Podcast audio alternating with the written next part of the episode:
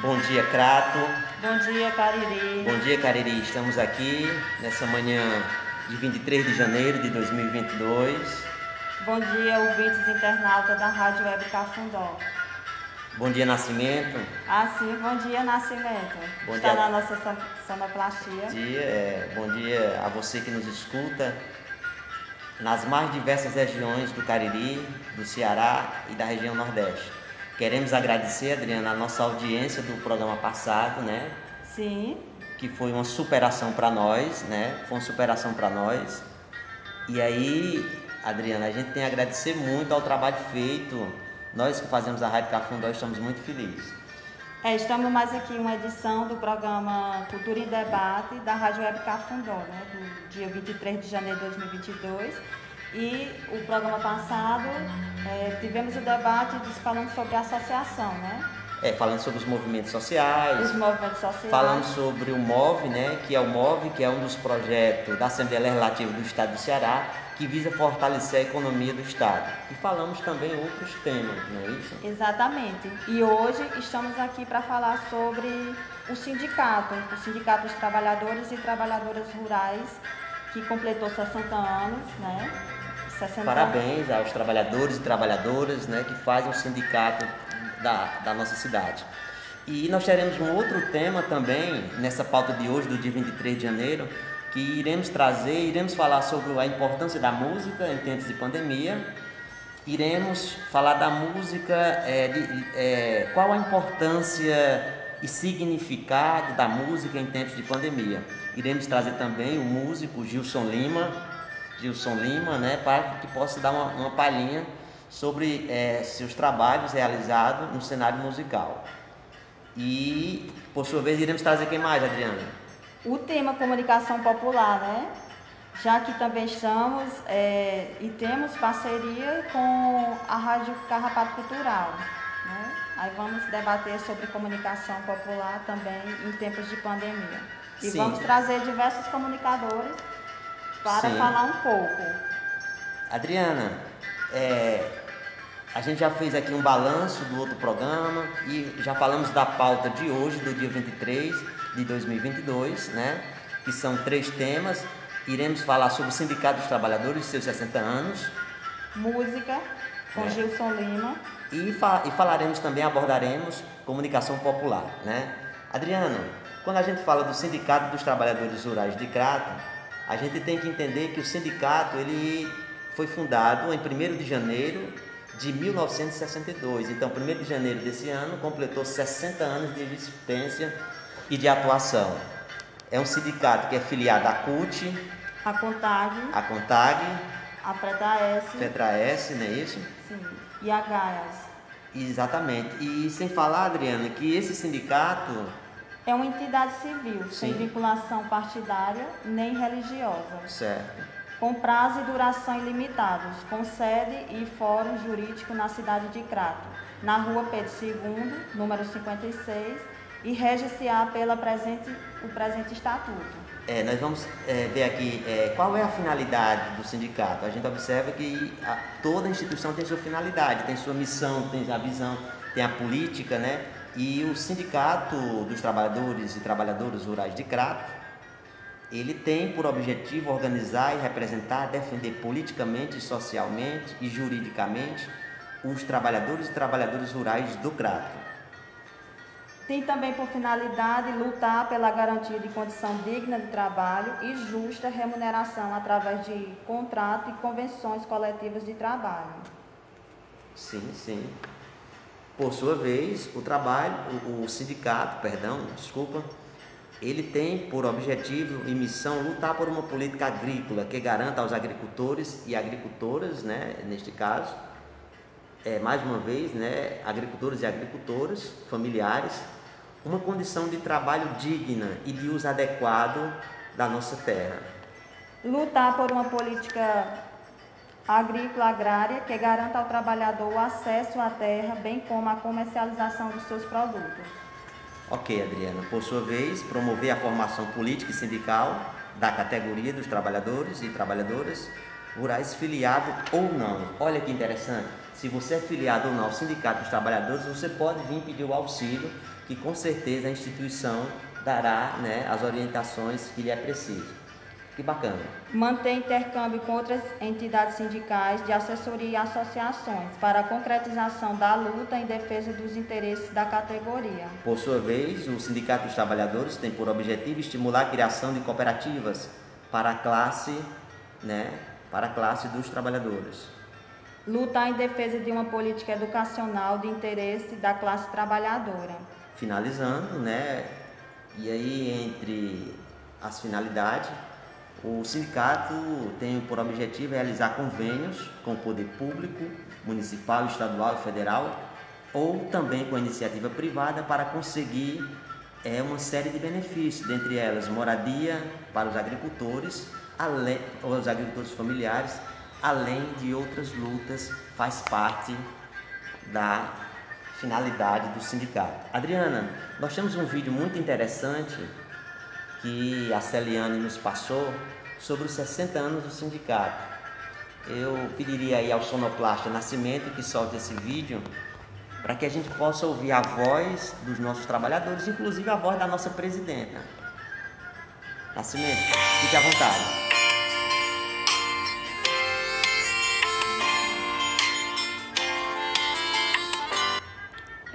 Nascimento, é, Vê se você volta o vídeo novamente. Obrigado.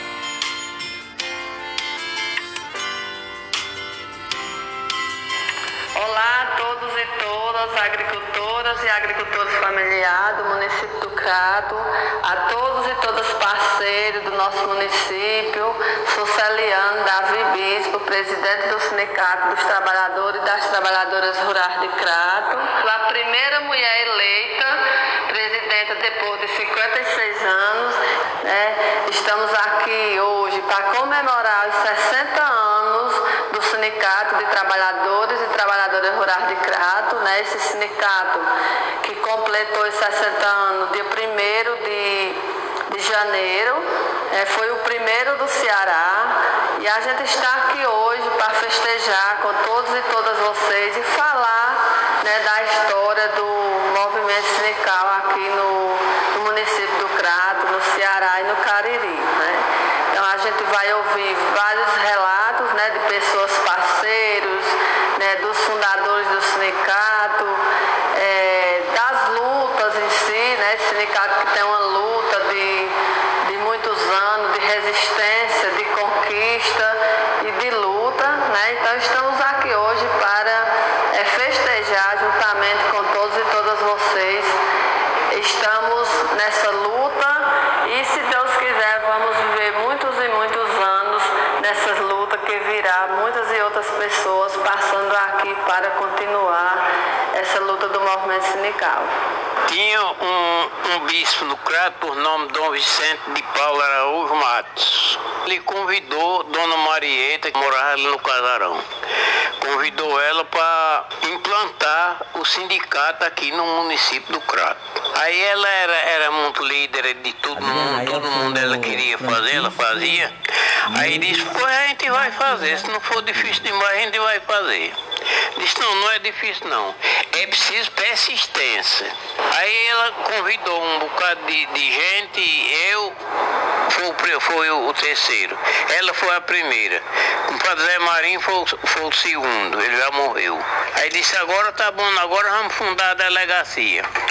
A gente vai fundar a delegacia, vai ser aqui no sítio fábrica. A primeira delegacia do sindicato, o sindicato vai ser fundado aqui no sítio fábrica. Aí vamos formar uma delegacia com esse povo que tem.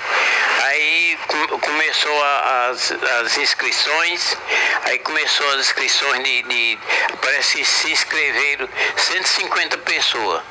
Passou três dias escrevendo gente, matriculando gente. Quando foi com três dias tinha 150 pessoas. Toda vida tinha uma reunião. A reunião era uma vez por mês aqui no sítio fábrica. Todo mês, todo mês, todo mês. Aí apareceu uma, uma, uma forma de levar para o crato.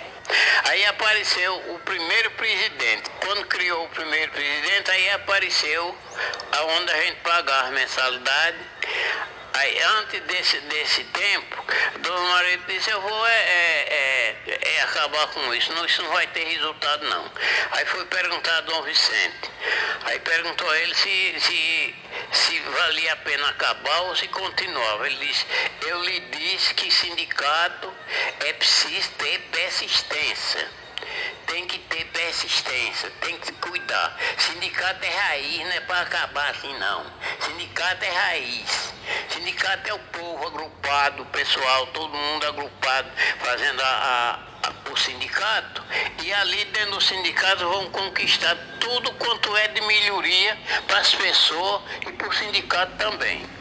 Aí veio uma diretoria de velha que foi Zé Laurindo. Zé Laurindo morreu agora há pouco tempo. Aí ele botou o sindicato para valer. Criou mesmo o sindicato. Adriana, é, me permite só uma parte. O Zé Laurindo, ele foi uma liderança. Se eu não me engano, ele residia aqui no bairro Vila Alta. Vila Alta. E teve uma forte atuação. Foi presidente. Não é isso, Eliane? Foi presidente. Ele foi presidente por muitos anos. Muitos anos lá, que fez a diferença, né? Inclusive o seu Chico está falando aí, que é o, o, terceiro associado, né? A importância dele, né? Que foi quando foi para frente, é o sindicato, né? É, eu observo uma coisa, Celiane. É, o senhor Chico Alves. Chico Alves, esse daqui, que vai falar agora, ele, ele fazia questão, eu quando menino, sempre acompanhei ele acompanhando as sessões da Câmara Municipal. Ele era, além de ser atuante, ele estava sempre presente. Uma vez eu passei pela rua dele e questionei com ele que achava muito interessante dele participar, mas ele parece que ficou com medo e não deu muito ouvido para mim, né? Isso eu acho muito interessante o senhor participar das reuniões. Com certeza, um estranho elogiar é, não é algo anormal, né? E ele, por sua vez, ele disse, não, eu já participei muito, mas não deu muito ouvido, né? Porque a gente sabe que fazer, é, como é que se diz, o, o, movimento, a gente, em determinados momentos, Helena, a gente fica numa situação de, assim, horas a gente fica meio veaco, né? Porque não é normal a gente... E dizer... naquele tempo, então, né, que não tinha oportunidade, não tinha pessoas que apoiassem, né? Como hoje, né? Como hoje. Então é dif era diferente. Celina, esse vídeo ele é muito importante, ele é muito emblemático porque conta a história, traz pessoas e nós vamos dar continuidade. Estamos aqui ao vivo com a Celiane David, né? Que está fazendo aqui, dando nosso, a sua contribuição para que possamos enfatizar os 60 anos do sindicato dos trabalhadores e trabalhadoras rurais. Ok, vamos continuar, Adriana. Nascimento, despausa aí, por gentileza. Agora há pouco tempo. Aí ele botou o sindicato para valer. Ele criou mesmo o sindicato e todo mundo ficou certo que era um sindicato mesmo. E é, é, começou a aparecer as brigas. era briga, era os patrões lá pro lado do Belmonte, os patrões valentes que só, só enxumavam e, e, queria matar os trabalhadores, quer dizer, matar trabalhar os trabalhadores. Aí apareceu as, as, os limites, aí apareceu briga de todo jeito e foi briga de questão braba, foi questão braba ali no, do, com esse povo dali do Belmonte.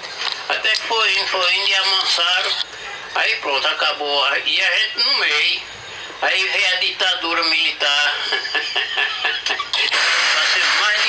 Um mês, mais ou menos. Foi mais ou menos um mês com a, a polícia atrás da gente. Andaram atrás de mim um bocado de tempo, eu era delegado.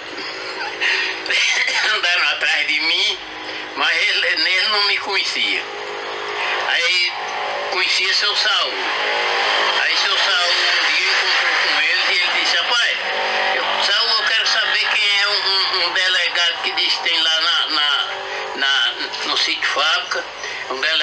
sindicato, eu quero saber o que é a norma, eu quero saber o que é a norma tudo. Ele disse, rapaz, lá, a, a, segundo o estatuto, eu vi o estatuto, ele era um, um muito conceituado, segundo o estatuto, só cuida de trabalhador. O sindicato lá só cuida de trabalhador. Inclusive eu converso com o delegado lá e ele só fala, tudo que ele fala é de trabalhador. Sou trabalhador e pronto. Não tem outra coisa, não tem história não. E hoje Tá aí o sindicato, ninguém se lembra mais nem de briga, ninguém se lembra, todo mundo sabe como é, como é a lei, todo mundo sabe qual é a norma do sindicato, o que é que é para fazer, todo mundo entende a lei, o trabalhador nunca teve direito a coisa nenhuma. E depois do sindicato começou a melhorar apareceu muitas conquistas, o sindicato arranjou muita coisa para o pessoal, para os trabalhadores. Para mim a importância do sindicato foi porque melhorou a situação minha e a, melhorou também a situação de. Aqui, Adriano, nós vamos ouvir agora a voz do Antônio Alves da Gama. Ah, seu Toto. Ele é ex-presidente, né? Do sindicato. Do sindicato. E aí, o... como é o apelido dele, Adriana? que você falou agora, o seu Tota? É, Tota. Tota, ok, então vamos ouvir. Celiane, esse seu é, Antônio Alves, o que é que ele lembra a você, a atuação dele? Porque a gente sabe que tem presidentes que marcam a história da convivência. O que é que você tem a dizer? É, é, uma, é Tota, um ex-presidente, é como o seu Chico falando de Zé Laurindo, né? Sim. Ele fez a diferença aqui no nosso sindicato, inclusive no prédio, né? E aí hoje ele é uma pessoa, né, que de muita responsabilidade, um, foi um grande presidente do Sindicato, né, do sindicato Trabalhador Rural de Crato, né, que fez a diferença, é uma pessoa humana, hoje se encontra doente, né, mas é, fez a contribuição, ele tem o sindicato é no sangue dele mesmo, né, de defender o homem e a mulher do campo. Que bom, que bom, né? Então vamos ouvir, Adriana. A Cimento solta aí novamente o áudio do senhor Antônio Alves da Gama. Seu Tota. Ele foi o ex-presidente do sindicato. Dos trabalhadores rurais de Crato. Então vamos lá, Nascimento, solte aí, por favor. Pessoas que estavam ao meu redor. Que antes de eu fazer parte do sindicato, eu não tinha condições de ajudar as pessoas como eu tive condições depois que eu me filiei no sindicato, fiz parte do movimento. Dentro do sindicato, no primeiro ano quando eu me filiei no sindicato, ainda não existia secretarias dentro do sindicato. É, era um departamento e depois foi criado as secretarias. Mas antes eu fiz parte, no meu primeiro cargo foi em uma comissão de Previdência Social. Depois foi criada a secretaria, aí eu fui secretário, o primeiro secretário de Políticas Sociais do Sindicato do Crato foi eu, quem fui quando foi criado. Quando eu entrei no sindicato, a luta ainda estava um pouco violenta, porque assim, o pessoal vinha naquela cultura, naquele costume de lutar só mais por negócio de questão, para defender questão de terra, é, quando tinha uma questão com o patrão e, e o, o, trabalhador. E assim, não, não era uma luta mesmo assim por conquista, mas já tinha, já tinha iniciado e depois que eu me filiei no sindicato, comecei a participar e vi que o caminho era fazer reivindicação e conquistar mais do que o que já tinha conquistado. Porque assim, no momento que as pessoas estavam buscando, estavam lutando é, para conquistar as coisas, para beneficiar os trabalhadores, aí os, os proprietários, os patrões, eles acham que estão lutando contra eles, quando não é. É lutando para favorecer a categoria, que seria a categoria né, dos trabalhadores rurais, da agricultura familiar, eles são patrão, mas no momento que os trabalhadores estão produzindo, está beneficiando eles também. A mensagem que eu deixo para os nossos trabalhadores, para que eles tenham mais a proximidade é, do movimento, do sindicato, não simplesmente de um sindicato, mas todo o sindicato é, unido. Né? A mensagem que eu digo é que eles devem lutar por direitos iguais, para que tenha igualdade na questão é, dos benefícios, conquistar a moradia, conquistar o acessar a terra, a saúde, a educação, a segurança, que tudo são políticas, as políticas públicas, elas vêm para todo mundo, não vêm para uma pessoa e para outra não. Então o que eu deixo a mensagem para os nossos trabalhadores é que se engaje, faça parte do sindicato, se organize, porque além dele estar tá beneficiando ele mesmo próprio, né, que quando um trabalhador rural ele é filiado do sindicato e ele faz parte do movimento e ele está mesmo oficial, é, cumprindo com seus deveres, ele também está beneficiando outras pessoas. Em primeiro lugar, eu quero saudar a todos e todas trabalhadores e trabalhadoras rurais do município do Crato e dizer assim que a nossa parceria, a CB e Sindicatos Trabalhadores Rurais, teve uma importância muito grande. Sempre, sempre trabalhamos de mão dadas, né? É, um completando o trabalho do outro. Então, o nosso trabalho ele começa a partir do processo de organização dos trabalhadores e trabalhadoras no seu próprio sindicato, nas, nas comunidades, nas delegacias sindicais.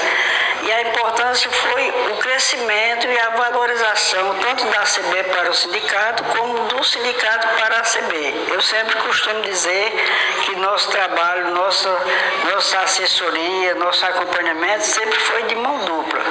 Trabalho de parceria, de construção para que as mulheres, principalmente as mulheres, ocupassem o seu lugar, o seu papel dentro do movimento sindical do Crato e da região do Cariri. Para mim foi um, uma honra muito grande. Naquela época era muito difícil, né? As mulheres serem reivindicadas para esses postos.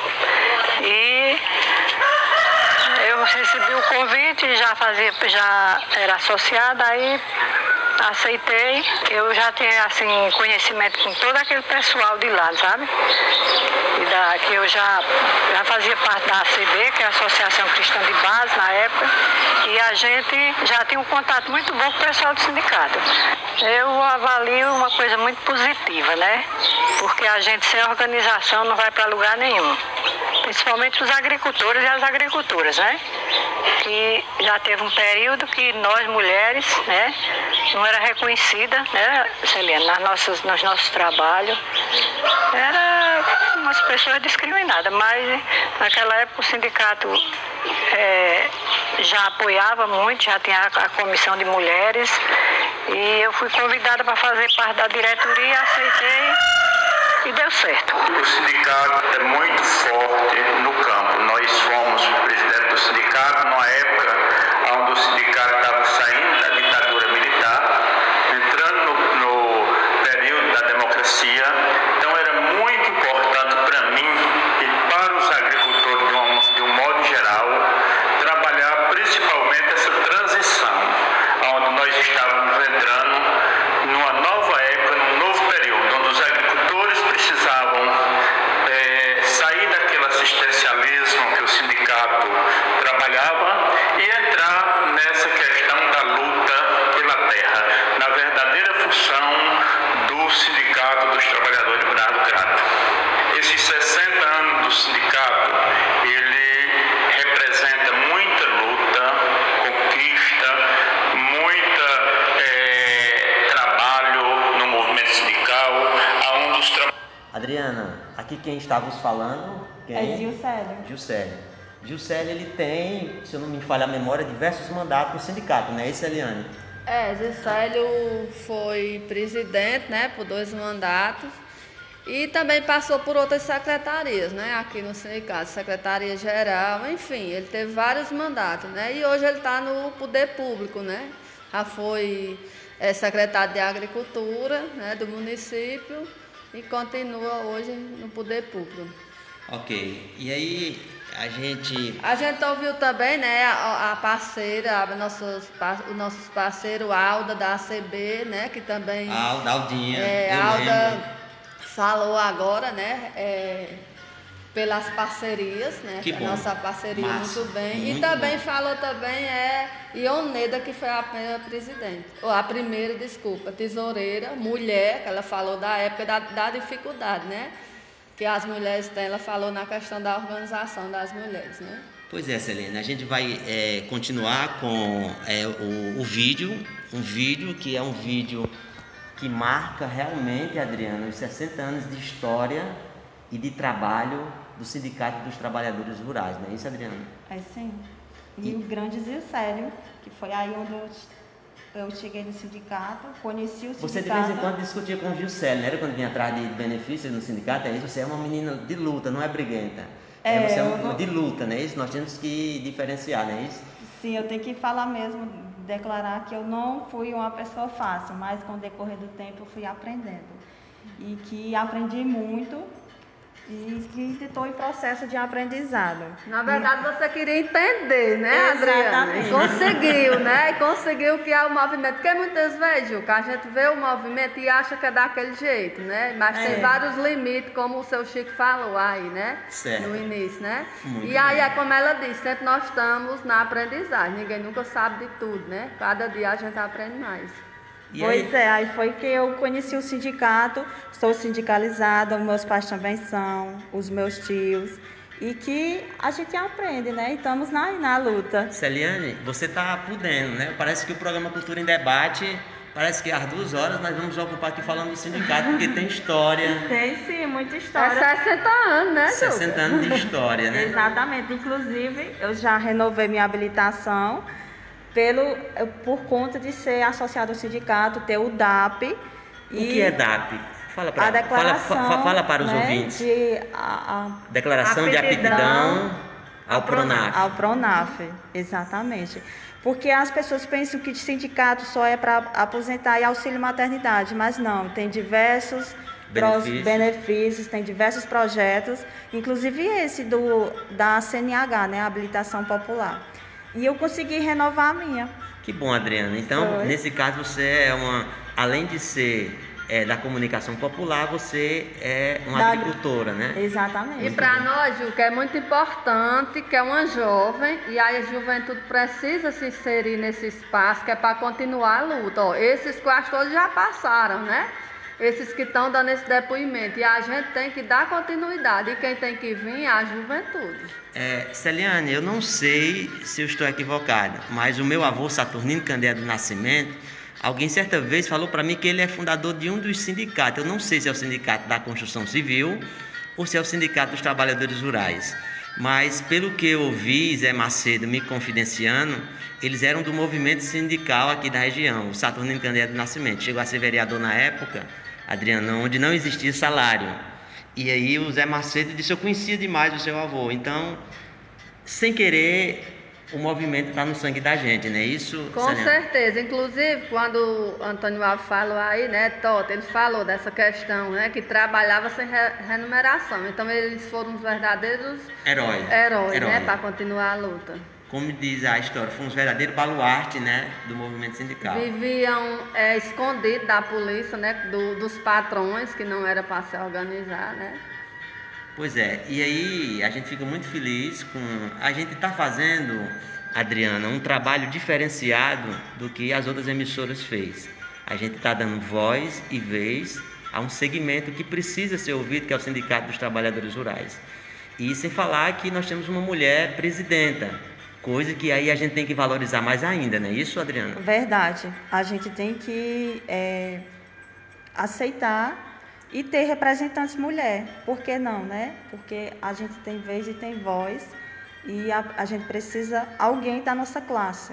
Para nos repre- para lhes representar, né? Exatamente. E a gente sabe que o, o toque feminino nas instituições faz a coisa acontecer, né? A gente sabe que a mulher ela tem mais sensibilidade, tem mais assim um toque de Compreensão, né? também. E aí tem uma série de, de, de, de, de, de, de- de- de qualidades que a gente, se a gente for falar aqui, a gente, o, o programa é pouco. Pois, é, Nascimento, por gentileza, eu peço por você, para que você possa colocar novamente aí a voz do Gilcélio, aí, sem querer interrompemos o Gilcélio. Mas vamos voltar. Voltando, volte aí, por favor. precisavam eh, sair daquele assistencialismo que o sindicato trabalhava e entrar nessa questão da luta pela terra, na verdadeira função do sindicato dos trabalhadores rurais do Crato. Esses 60 anos do sindicato, ele representa muita luta, conquista, muita trabalho sindical, onde os trabalhadores passaram a acreditar de verdade no movimento sindical e os patrões passaram a respeitar o sindicato. Então, é uma mensagem muito importante que eu deixo para os trabalhadores e as trabalhadoras rurais, onde procure se associar no sindicato, procure vir para o seu sindicato. Acreditem que é o único e verdadeiro é, lutador pela classe trabalhadora, dos trabalhadores e das trabalhadoras rurais. Como já mencionado, o Sindicato dos Trabalhadores e Trabalhadoras Rurais do Crato, desde a fundação em 1 de janeiro de 1962, foi uma entidade aguerrida e que lutou incansavelmente por uma melhor qualidade de vida para os homens e mulheres do campo. Esteve presente na defesa dos trabalhadores e trabalhadoras que eram explorados por latifundiários. Tem lutado constantemente pelo acesso à terra e por políticas públicas que beneficiam os agricultores e as agricultoras familiares. O sindicato, no decorrer dos anos, tem sido protagonista nas manifestações contra as reformas que retiram direitos da categoria. Esteve presente em todos os gritos da terra e também nas marchas das margaridas participante das ações que resultaram em políticas públicas como cisternas, aposentadoria rural, auxílio maternidade, PA, PENAI e muitas outras. Conquistou e executou o Programa Nacional de Habitação Rural, PNHR, no Crato. Ah, para mim foi uma satisfação muito grande, uma alegria, porque era uma coisa que. Adriana, aqui tem a voz agora da senhora Raimunda Felizmina da Silva. É, Celiane, a Raimunda, ela é de qual comunidade? Ela é de, é, ela é de qual segmento? A Raimunda. Ela é uma agricultora associada do sindicato lá do Distrito de Santa Fé, da comunidade do Brejinho. Sim. É onde ela fala da importância das políticas e de estar organizado no sindicato. Ok. Então, Nascimento, vamos ouvir a senhora Raimunda, né, Adriana? Que ela tem muito a contribuir. Ah, para mim foi uma satisfação muito grande, uma alegria, porque era uma coisa que a gente tinha vontade, a gente não tinha condições de ter a casinha. A gente tinha a casinha de taipa, a casinha velha, né? Coisa que a gente arrumava todo ano, todo ano, e a, com a casa que a gente ganhou é diferente, porque era uma casa que acho que é o sonho de todo mundo, ter a sua casa, né? É, principalmente no tempo do inverno, que não tem esse negócio da gente estar tá se levantando para a goteira, né? Tapando buraco. E para mim, para mim foi uma alegria muito grande, porque sempre eu tive vontade de ter minha casinha e a gente não conseguia. Assim como eu, como todos os, os beneficiados dessa casa, né? E sobre o sindicato é, é um, um porque ele luta sempre por nós agricultores, por nós trabalhadores, que tudo, tudo nosso passa pelo sindicato. É uma, entidade, é uma entidade que luta muito a nosso favor. E como nós, pequenos agricultores, a gente depende muito do sindicato para tudo, né? A gente ganhou a casa, ganhou as cisternas, que tudo, tudo passa por eles, né? Que as outras entidades, mas o sindicato é um muito forte, uma entidade muito forte, que sempre lutou a nosso favor.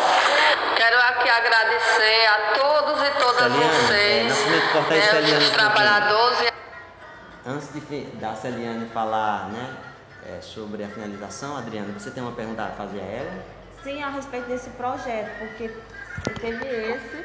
Ah, inclusive ia surgir um, um segundo, né, da, da- das casas, mas que ainda não saiu, né?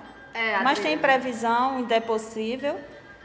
É, Adriana, é, esse, você sabe que depois que esse governo Bolsonaro entrou, a primeira coisa que ele fez foi acabar com o Ministério da Agricultura. E aí cortou, né, vetou quase todos os projetos dos para os agricultores e as agricultoras. Nós temos ainda é, 150, que é três projetos, que a gente deu entrada na Caixa Econômica, mas infelizmente entrou esse governo e não saiu.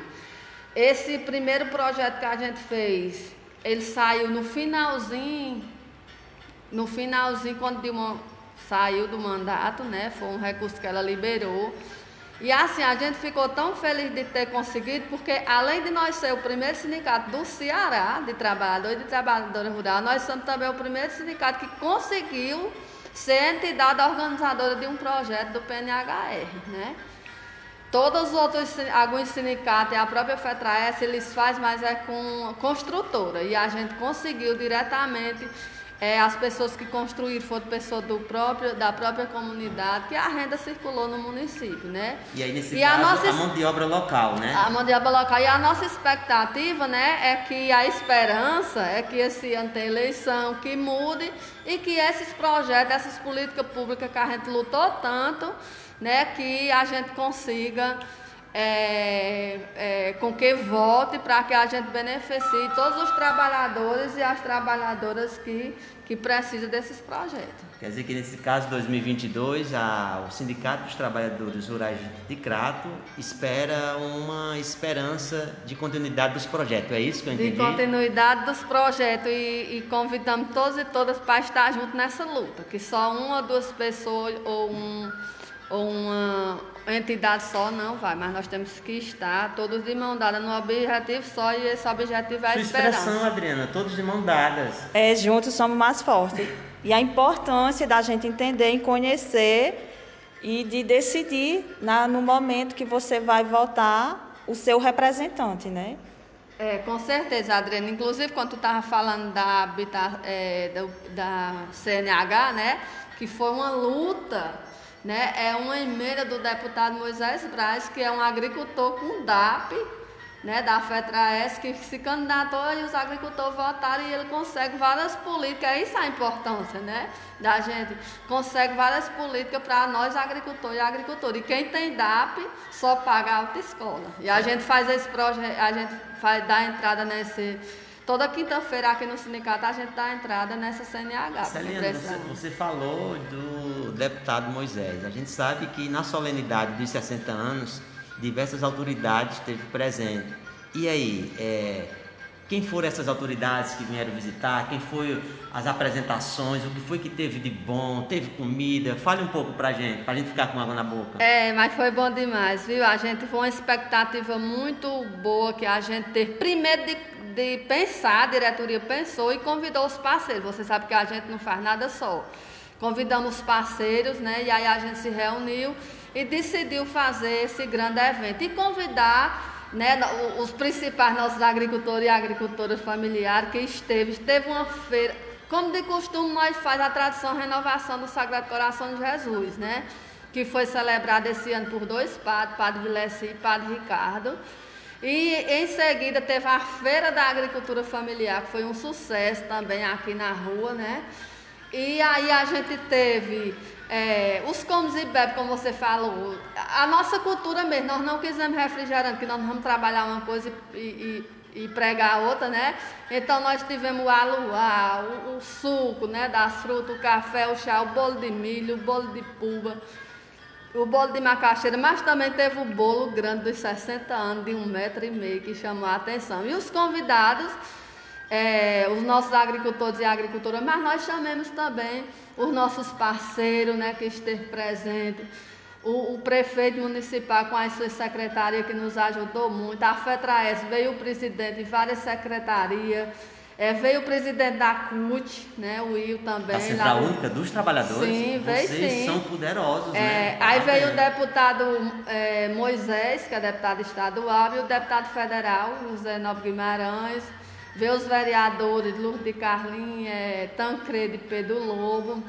O presidente do PT, né, Maurício. e- Enfim, todos os nossos parceiros, né, doutor Iar da, da, do, da SAEC, os nossos parceiros que aí são muitos, se eu for falar eu vou esquecer, né? Tudo bem. Enfim, mas teve todos esse, esse pessoal esteve aqui presente, nós fizemos Ligado à cultura, nós festa. tivemos alguma coisa de A manifestação cultural? cultura foi bom demais. A gente né, teve, a- como eu falei, das parcerias, o, o Sesc mandou é, o, as meninas do coco lá da, da Vila São Francisco, né? E também teve. Nós também conseguimos o Tranquilinho, que é Tranquilinho o outro, Repuxado. Tranquilinho Repuxado. Muito bem. Teve também várias também trabalhadoras rurais fizeram suas poesias e mandaram, não vieram e mandaram e foi lida, né? É, teve também Uma série de é, atividades. série né? de atividades aqui durante o dia, né? Pois. Eu sei que foi emocionante mesmo, né? Também é 60 anos, né? Celiane, parabéns pela organização do evento. Eu tive rapidamente de já te iniciar, demorei pouco tempo. Está de parabéns pela organização, que o Sindicato dos Trabalhadores, Adriana, como diz essa expressão, vida longa, né? É, vida longa. E sendo assim, Nascimento, a gente volta lá para o depoimento, vamos lá para o vídeo novamente, Nascimento.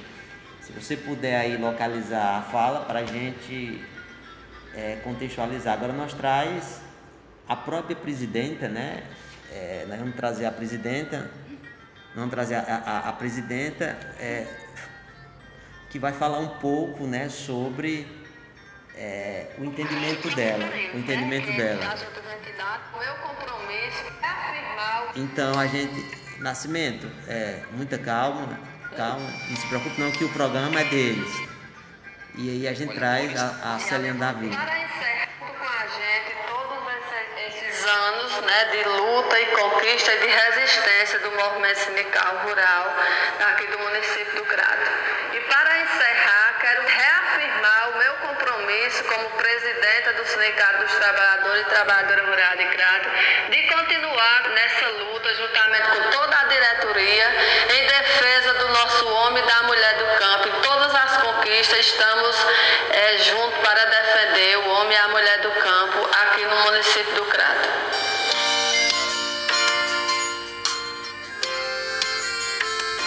Pois é, Adriana, a gente finaliza o programa agradecendo a presença da presidenta Celiane David ou é Davi?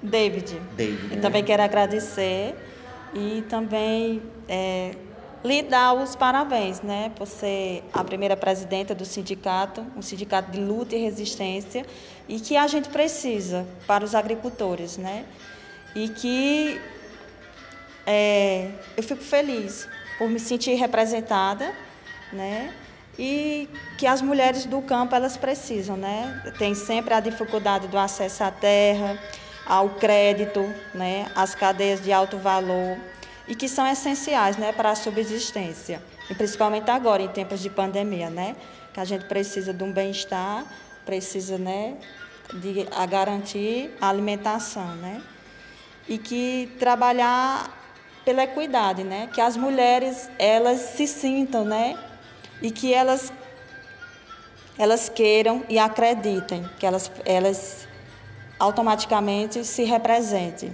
né? Não desmerecendo os homens, né? Mas que a gente precisa, Andar né? lado a lado, né? Andar lado a lado, né? E reconhecer, né, que o papel delas é como beneficiárias, né? Que a gente é agente de desenvolvimento sustentável, né? E é fundamental para alcançar os objetivos de desenvolvimento sustentável, né?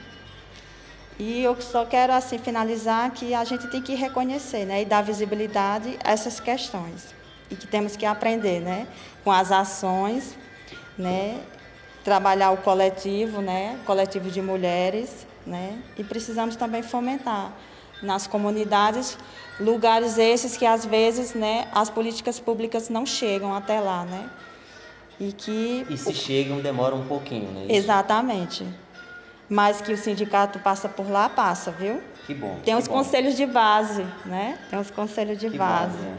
É. E que a gente ainda tem e sabe que as mulheres, as meninas, que a gente não pode esquecer das adolescentes, né? Dos jovens, que são detentores de conhecimentos e que precisam, né?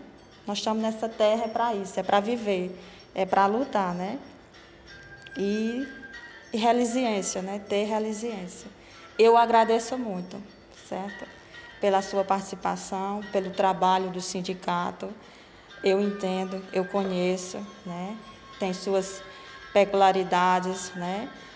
E que são 60 anos De história e de trabalho, né? História de trabalho. Trabalho. Exatamente.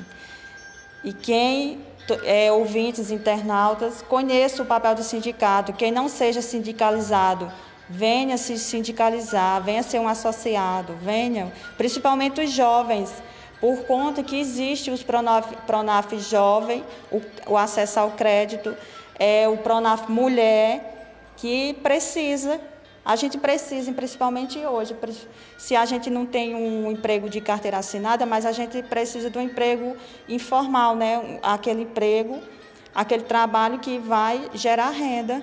Né? A importância das feiras, né? As feiras é para isso, né? Para a gente trazer os produtos dos quintais e para Fortalecer a economia Fortalece- popular solidária. Né? Exatamente. Celiane, eu lhe agradeço e diante de tudo isso que você nos colocou, o reconhecimento dos ex-presidentes, o reconhecimento das pessoas que fizeram esses 60 anos de história e de trabalho junto ao sindicato, a senhora poderá ficar à vontade para prestar mais outros esclarecimentos e fazer alguns questionamentos sobre o trabalho que a senhora desenvolve junto na, na, do sindicato. Qual a, a, a, as colocações que a senhora desejaria fazer e, desde já, que Deus abençoe o seu trabalho e o trabalho da sua equipe. Amém. Mas assim, é, eu acho que nós temos que ter outro programa, porque é coisa demais. Cada coisa que a gente fala e pergunta vem outras, né, Adriana? Sim. E assim, primeiro eu me sinto é, assim muito prazerosa de ter quebrado esse, tabu aqui no município do Crato, que foi o primeiro sindicato do Ceará, e eu ser a primeira presidenta, porque não é fácil. É uma luta de muitos anos. Vocês viram aí no início que a primeira, a primeira associada foi uma mulher. E mesmo assim, desde o, esse tempo todo, mais de 50%, mais de 55% do- das associadas são mulheres. E depois de 56 anos que o sindicato tem de luta, de resistência e de conquista, foi que teve uma primeira mulher presidenta. É como a Adriana falou, nós não estamos aqui falando dos homens, a gente quer que eles entendam que nós precisamos é, andar lado a lado um com o outro para construir uma sociedade justa para todo mundo, né? E assim, eu me sinto feliz por causa disso. Foi uma cimentinha jogada, assim como a Adriana falou, das organizações que tem de mulher e a gente vai se encorajando, onde eu participei. Fui diretora até do MMTR do Nordeste, que é um que trabalha só a questão da mulher. E aí a gente vai se fortalecendo e vai criando coragem para dizer a vocês que não é fácil no início, né? Você quebra esse tabu num sindicato que né, toda a vida foi coordenado por, por homem. Não é fácil, mas a gente, quando, até como você falou, Juca, você é braba, não é braba, a gente tem que se colocar e dizer que é, é que você é aquela representante, né? E fazer com que os homens entendam que nós também conseguimos, nós também conseguimos ser vereadora, presidenta, que nem teve a presidente Dilma, né? Que nem, e, e as, tem as senadoras, são poucas, mas nós mulheres precisamos ocupar esse espaço. E falando do sindicato, é, precisa de muito apoio, né? Apoio do poder público, dos vereadores, do prefeito, dos, do governador, da dos própria imprensa, presidentes, né? Da da própria- própria imprensa para divulgar. Falar de escrita Porque se nós, ó, o que não tem aquele ditado, se o campo não, não planta, a cidade não janta. Então, 70% dos alimentos que estão na mesa são produzidos pela agricultura familiar. Então, essa categoria tem que ser respeitada. Como vocês falaram na pandemia, eu, em tempo de pandemia, nós não paramos de produzir. Mesmo se arriscando, mas a gente não parou. É claro, nós tivemos, é, do mesmo jeito das outras categorias, a renda caiu, todo mundo. Por quê? Porque não existe, as feiras pararam, né? As nossas feiras da agricultura familiar pararam, porque a gente não podia ir vender, mas nós, tem, mas nós tivemos que estar trabalhando, né, para ir para a mesa do homem e da mulher do campo. Então, se nós for falar como você diz, a gente vai passar o dia, tá, gente? Eu quero agradecer aqui, né, de coração a você por ter participado desse maravilhoso programa e dizer que estou à disposição. É, é, você até perguntou a Adriana um pouco o que é DAP, eu acho que isso é um ponto muito importante, que hoje é o principal documento para o homem e para a mulher do campo. Pelo que eu assim, vejo, eu observo que é o passaporte de garantia para que o agricultor possa conseguir financiamento junto às repartições agrícolas, é isso? Nem só isso. Hoje a DAP está na instrução normativa do INSS. Então, até para você encaminhar todos os tipos de benefício, você tem que ter sua DAP. E aí muitos não entendem ainda o que a dá, para que serve e como é que você se enquadra nela, né? Porque todo mundo que mora no campo, na zona rural, acha que tem direito a andar, né? Então é muito importante a gente um dia é, participar desse programa explicar né, o que é o andar, para que serve, quem é que tem direito, né? Então, assim, é muitas políticas, né? Mas nós temos que fazer a nossa parte. É, como a Adriana falou e os nossos participantes aí do vídeo falou também, é, nós achamos que só fala no direito, né? Nós temos direito, mas para nós ter direito, tem, nós temos que ter, fazer o dever de casa. E qual é esse dever de casa? Né? Então, assim, é, tem muito que nós falar sobre a agricultura familiar. E eu quero agradecer de coração a você, Gilca, Adriana e a todos os ouvintes do programa. É, nós é quem agradecendo, a gente ficou muito feliz, né, que a gente, metade do programa a gente resolveu destinar para a gente falar um pouco dos 60 anos e traçar o panorama histórico do Sindicato dos Trabalhadores. Adriana, um abraço, Celiane, que Deus lhe abençoe e até a próxima oportunidade. Eu agradeço. Tudo de bom, estamos aqui, né, para a luta, resistência e que é preciso mesmo ter postura, ter um posicionamento e que vamos continuar, né? Juntos somos mais fortes. Ninguém larga a, a mão de a ninguém. Mão de ninguém. É isso. Pois é, Adriana. Aqui a gente vamos vamos ver com o nascimento qual é o bloco que a gente vai. Vamos para um bloco, um break comercial ou a gente vai para uns alôs? Vamos, vamos decidir.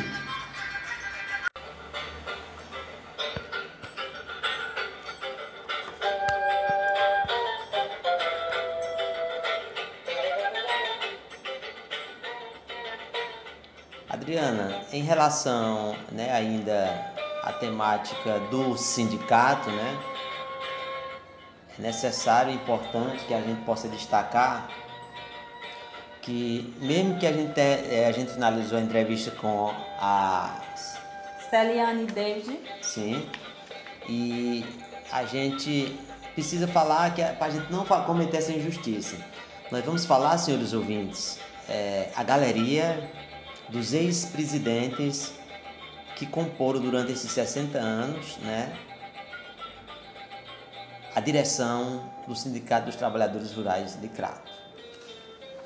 E falar do Sindicato dos Trabalhadores e Trabalhadoras Rurais de Crato, nesses 60 anos, que a gente acabou de quase uma hora de conversa, a gente observa que passaram diversos presidentes, Adriana. Sim. José Laurindo dos Santos. Ma Antônio Marcelino. Teuna José de Santana. Raimundo Pereira Brasil. Francisco de Assis Santos. Ah, o Francisco de Assis Santos, né? Seu Assis, do Baixo das Palmeiras. Seu Assis. Zil Célio Alves, né? Eu quero até corrigir porque eu disse que vocês brigavam. Ao contrário, vocês discutiam porque você pedia informação e aí praticamente quando a gente pede informação, há sempre uma discordância, né? Então, não é brigava no sentido, não. Discordância que você em busca dos seus direitos e aí, entendeu? E, Celiane, só corrigindo, não é que você seja brigante, é porque você sabe se impor, né? Impor como gestora não é fácil, então não é que você seja brigante. E praticamente a mulher ela tem que ter essa mão de ferro em determinadas ocasiões, tá? O próximo presidente, Adriana? Seu Expedito Guedes da Silva. Seu Expedito. Pois é, Adriana. Aqui a gente tem essa galeria dos presidentes, né? Da e também finaliza com Celiane David, a atual presidente, né? Inclusive uma mulher, né? Uma mulher. Representando a classe a, da agricultura familiar, né? A classe trabalhadora. Né? Adriana, é, nós vamos fazer aqui um, um bate e volta bem rapidinho, vamos mandar os nossos alôs. O meu bom dia a você de Juazeiro do Norte, né, que nos escuta, Graça Galvão, professor Jackson, Matilde. Em Barbalha eu mando meu alô para de todos vocês que nos escutam, né? O terreiro do, do cultural do mestre Gilberto, Gil Semar, não é isso? Sim. Lá de, Instituto Corrupio. Instituto Corrupio. E você, Adriana? Ah, eu quero é, mandar meus alôs. Fica à vontade. João, em São Paulo, que está sempre em sintonia. Sim. O Léo, lá no Barro Branco. Sim. Dom, meu nome é. Quero mandar alô para as mulheres que são integrantes do grupo de artesanato Você está ouvindo da Cultura em Chapada do Debate. Brasil. Um fuxico que constrói, né? Um fuxico, fuxico terapia, fuxico que é arte, né? Sim, sim. E que é muito bom fazer parte desse grupo. Quero mandar um alô lá para Samuel Nascimento, lá do, da comunidade do Carrapato, pessoal da feira, FEPROAF, Feira dos Produtores Agricultores Familiares da comunidade de Carrapato. Sinto todos abraçados. Quero também mandar alô também para o pessoal que faz parte da Rádio Literária Carrapato, é, seu Gugu, seu Bonifácio, Érica Formiga e todos lá, né, que a gente tem essa parceria com a Rádio Literária Carrapato. Quero também mandar um alô para os nossos camaradas, né, que fazem a Rádio Web Cafundó, Juliana, Lili Jambo, lá em Barbalha, Sim, sim, a Lili. Rafael da Mídia, Ricardo, Jackson, Lucas, Samuel Nascimento. Muita gente, né, Adriana? Eu aproveito também para mandar o meu alô a todos vocês que fazem o território criativo do Gesso.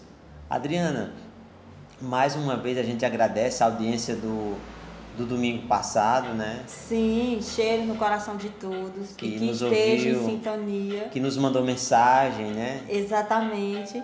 E que estamos aqui a um debate, estamos é, falando Aberto, né? aberto, falamos do sindicato.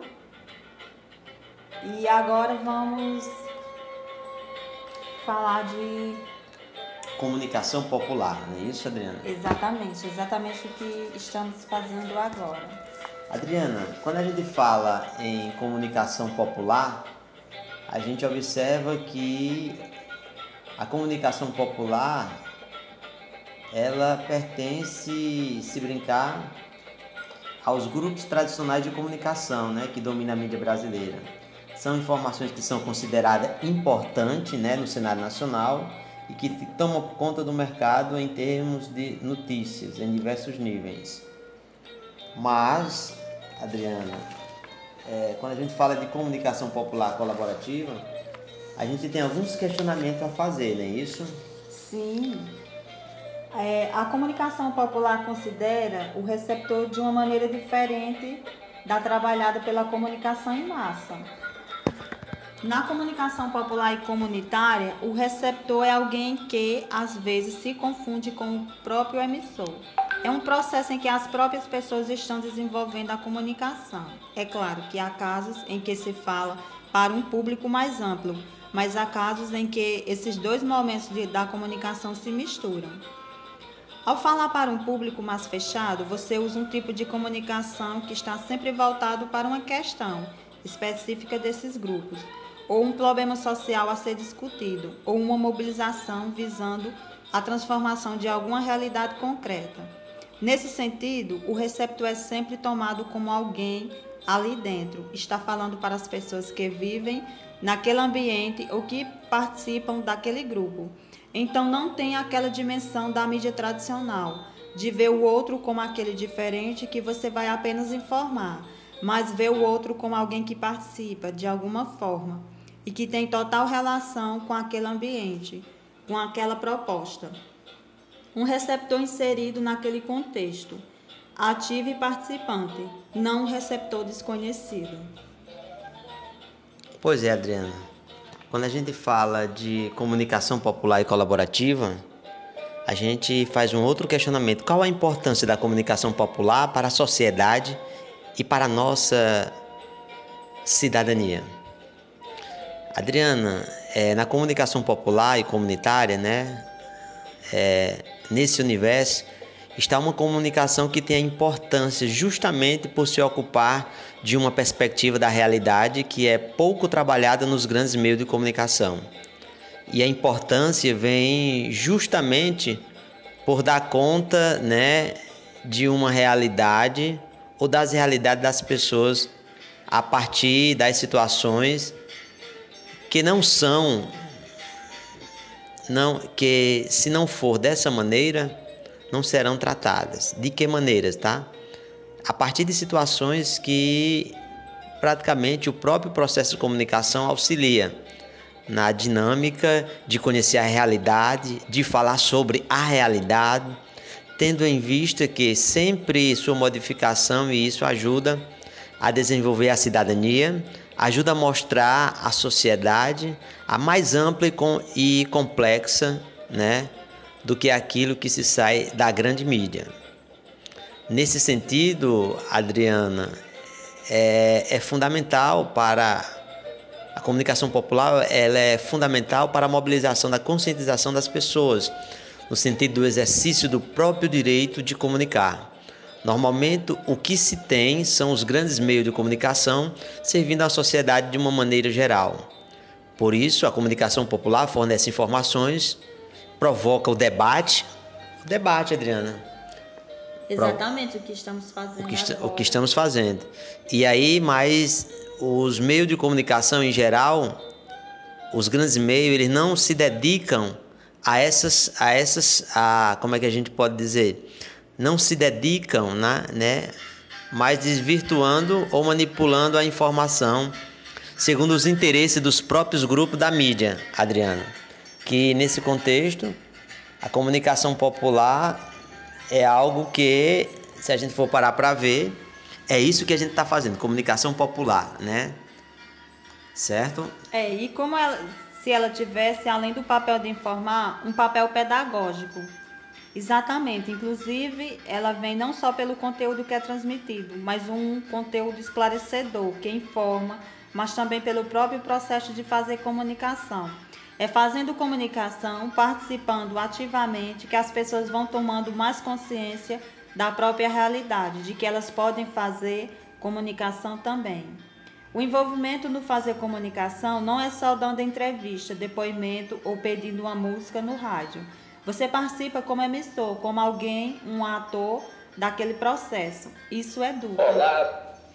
Pois é, Adriana. E aí, neste caso, Adriana, qual é realmente o papel que essas mídias de comunicação popular adquiriu no processo da educação de, de alguém?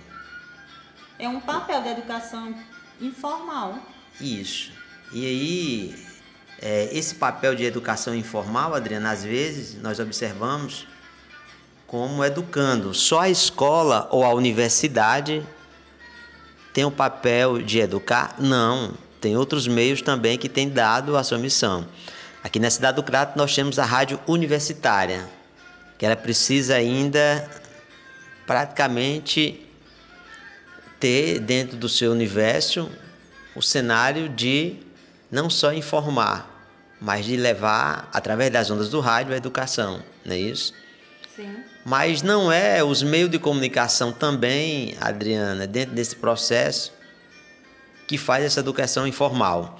Os meios comunitários populares que agregam valor a esse aspecto, não só o de educar pelo conteúdo, mas o dito educar pelo envolvimento do próprio processo dentro desse cenário. Isso só acontece, Adriana, quando esses meios são democráticos e altamente participativos.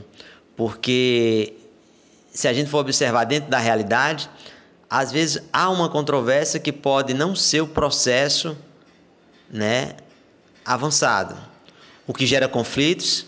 Então eu falo desses aspectos como fundamentais para a conceituação que explica esse tipo de comunicação, Adriana. Adriana, a gente vai, é, nesse caso, ouvir o. O Raimundo, da TV e, e da Rádio Quilombo Rampa do Maranhão. Pois é, a gente vai apresentar Nascimento. Coloque aí, por gentileza, o áudio do, do nosso. Podemos chamar. Da nossa co-irmã, né? Sim. E ele vai falar um pouco, na visão dele, o que acha sobre comunicação popular e colaborativa. Logo em seguida, eu acho é, que nós vamos trazer a Juliana, não é isso? Sim, a Juliana Gomes. Juliana nossa Gomes.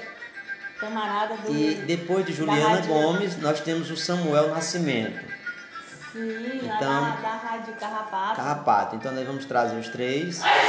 E logo em seguida, a gente vem por sua vez, né? Agradecer a nossa audiência de norte a sul. Adriana, nós queremos mandar um alô a todos vocês que fazem a, a, a feira da, da, da agricultura familiar. Você do Sítio Cruzeiro, né? A, Sim. e lá no Sítio Cruzeiro nós temos o nosso amigo chamado José Domingos. José Domingos. E aí, e lá na feira da FEPAPES, quem são eles, os seus colegas? É a feira dos produtos orgânicos dos moradores do sítio Coruja e adjacência. Pois é, Adriana, pois vamos pedir pro nosso cimento colocar aí, né, o seu amigo, Raimundo da TV Quilombola. Olá, negada linda, né? Medonhas e medonhos aí ligadinho na Rádio Cafundó. É, o meu nome é Raimundo Quilombo, falo aqui diretamente é, da nossa Rádio Quilombola, né? Do Quilombo Rampa, que fica situado aí a 27 quilômetros da cidade de Vargem Grande, aqui no estado do Maranhão. Então é um prazer, né? Muito grande eu estar aqui com vocês, né? Vocês aí que estão ouvindo, né? Essa querida rádio potente a Rádio Cafundó. Então, para falar um pouco aqui sobre a minha experiência né, enquanto comunicador popular, é, eu me chamo Raimundo Quilombo e, como muitos já sabem, né, é, eu sou um dos fundadores da Rádio e TV Quilombo Rampa, né, um projeto que deu início aí é, em 2017, é, onde a gente começou de forma bem acanhada, né, brincando né, aqui no, nos campos de futebol do Quilombo Rampa é, eu juntamente com meu primo William Cardoso, e a gente criou né, uma câmara de papelão e começamos a entrevistar né, os jogadores aí no, durante as partidas de futebol. E, consequentemente, né, a gente vendo a grande necessidade né, da nossa comunidade, né, do Quilombo, ter visibilidade, ter a sua, a sua voz, a sua cultura é, mostrada, é, não só aqui na região, não só aqui no Quilombo, mas também é, em todo o Brasil, a gente consegue aí criar a TV Quilombo, né? Se tornando aí o primeiro canal é, de mídia, né? É, popular nascido em uma comunidade quilombola. E de 2017 para cá a gente começou é, no nosso dia a dia filmando, é, tirando foto né, da, da, da negada indo para a roça, chegando da roça, é, dançando tambor de crioula, que é a nossa maior manifestação cultural né, aqui do, do Quilombo Rampa. E isso foi tomando uma dimensão que a gente nem, nem, nem esperava, né? É, quando a gente começa a colocar esses vídeos, né, colocar esses, é, as fotos né, no, na internet, isso tem uma, uma aceitação muito grande né, do, de um público né, que, que acompanha, que sempre gosta de acompanhar a cultura. E falando um pouco sobre como que a gente conseguiu, né, é, a, com o passar do tempo, né, não deixar que o nosso projeto pudesse é, se acabar, né, e pelo contrário, que a cada, cada semana, a cada mês, a cada ano ele pudesse é, se potencializar, foi uma grande, é, uma grande, vamos dizer, uma grande luta, né, de você pegar fazer com que as pessoas olhassem para aquela câmara de papelão lá no começo de tudo e a partir dali ver uma câmara né, de verdade. Né? Essa foi a maior dificuldade, uma na verdade das maiores dificuldades da nossa equipe da TV Quilombo. Mas a gente não desistiu e fomos né, em busca daquilo que a gente acreditava, né, que era é, criar a TV Quilombo, criar uma TV dentro da comunidade, né, dentro do Quilombo para contar a sua própria história, é, do seu próprio jeito, com a sua própria forma né, de, de ver, né, que a gente fala que a, a, a comunicação de dentro para dentro, porque a gente acredita que ninguém melhor para falar de nós mesmos que não seja nós mesmos. Né? Então, a gente partiu é, desse princípio e fomos tendo um engajamento, né, ganhando a comunidade, ganhando os mais velhos né, para dar entrevista para a gente, é, a criançada, a juventude. Isso foi se tornando né, muito importante para a gente aumentar a nossa identidade enquanto quilombola, afirmar nossa identidade, é não ter medo de mostrar nossa cultura é, para o mundo, né, principalmente nas redes sociais. E, de uma certa forma, está buscando contribuir né, com, com, com a diminuição é, desse preconceito é, institucionalizado que a gente, infelizmente, ainda é, convive né, nesse nosso meio. E É, passando aí praticamente três anos depois né, de criar a TV Quilombo, a gente começa outro projeto, né, que é criar a Rádio Quilombo, justamente para ajudar ainda mais potencializar o que já fazia a TV Quilombo. A gente, principalmente para os mais velhos, né, conseguirem também se ouvir é, dentro da sua própria casa. E a gente conseguiu criar a Rádio Quilombo FM, onde ela é, transmite né, em frequência FM para toda a comunidade, onde a, as pessoas conseguem né, aí falar, é, ceder entrevista e se ouvir é, na sua própria casa, né, tá ouvindo a sua própria voz, a sua própria história. Então, para a gente, isso é, é, é, comunicação popular, é uma comunicação que, para muitos, é tido como uma comunicação é, radicalizada, né, porque para a gente não, é uma comunicação certa, né, a comunicação do jeito, é, na sua essência, do jeito que ela deve ser, né, que é a gente contando a nossa própria história, é, do nosso próprio jeito, sem mudar nada, sem se adequar né, o que a grande mídia é, prega. Né? Então a gente vem no caminho contrário, né, que é falar dos nossos para nós mostrar é, a nossa cultura, a nossa vivência, né? As comunidades quilombolas, não só comunidades quilombolas, né, mas a TV Quilombo hoje ela trabalha também é, com todas as comunidades tradicionais, né, indígenas, ribeirinhos, é, assentamentos e todo essa, esse nosso povo, né, que sempre foi, é, sempre teve voz, né, a gente costuma falar que a gente não, não dá voz para ninguém, mas a gente apenas mostra aquela voz que já existe, né, desde sempre, né, que é sempre calada. Então é basicamente isso o nosso projeto, né, são tantas, tantas coisas para contar, é, que em um pequeno espaço né, não, não tem como contar tudo. E a gente convida você né, que está ouvindo aí através da Rádio Carfundó, é, conhecer mais o nosso projeto, né, entrar no nosso site é, www.tvquilombo.com.br Está também acessando aí é, o nosso Instagram, arroba underline TV Quilombo Rampa, a nossa página no Facebook e o nosso canal no YouTube TV Quilombo. Você vai poder acompanhar é, tudo isso que a gente relatou aqui e está podendo também acompanhar o dia a dia do nosso trabalho aqui no Quilombo Rampa. Então a gente fica muito feliz né, por ter esse espaço aqui na Rádio Cafundó. E estamos aqui, estamos aí ao mesmo tempo e apesar da distância a gente está sempre conectado. Eu sou o Raimundo Quilombo e falei aqui diretamente do Quilombo Rampa, do centro da nossa rádio e TV Quilombo Rampa, aqui no Quilombo Rampa, Vagem Grande, Maranhão. Tchau, tchau e até a próxima.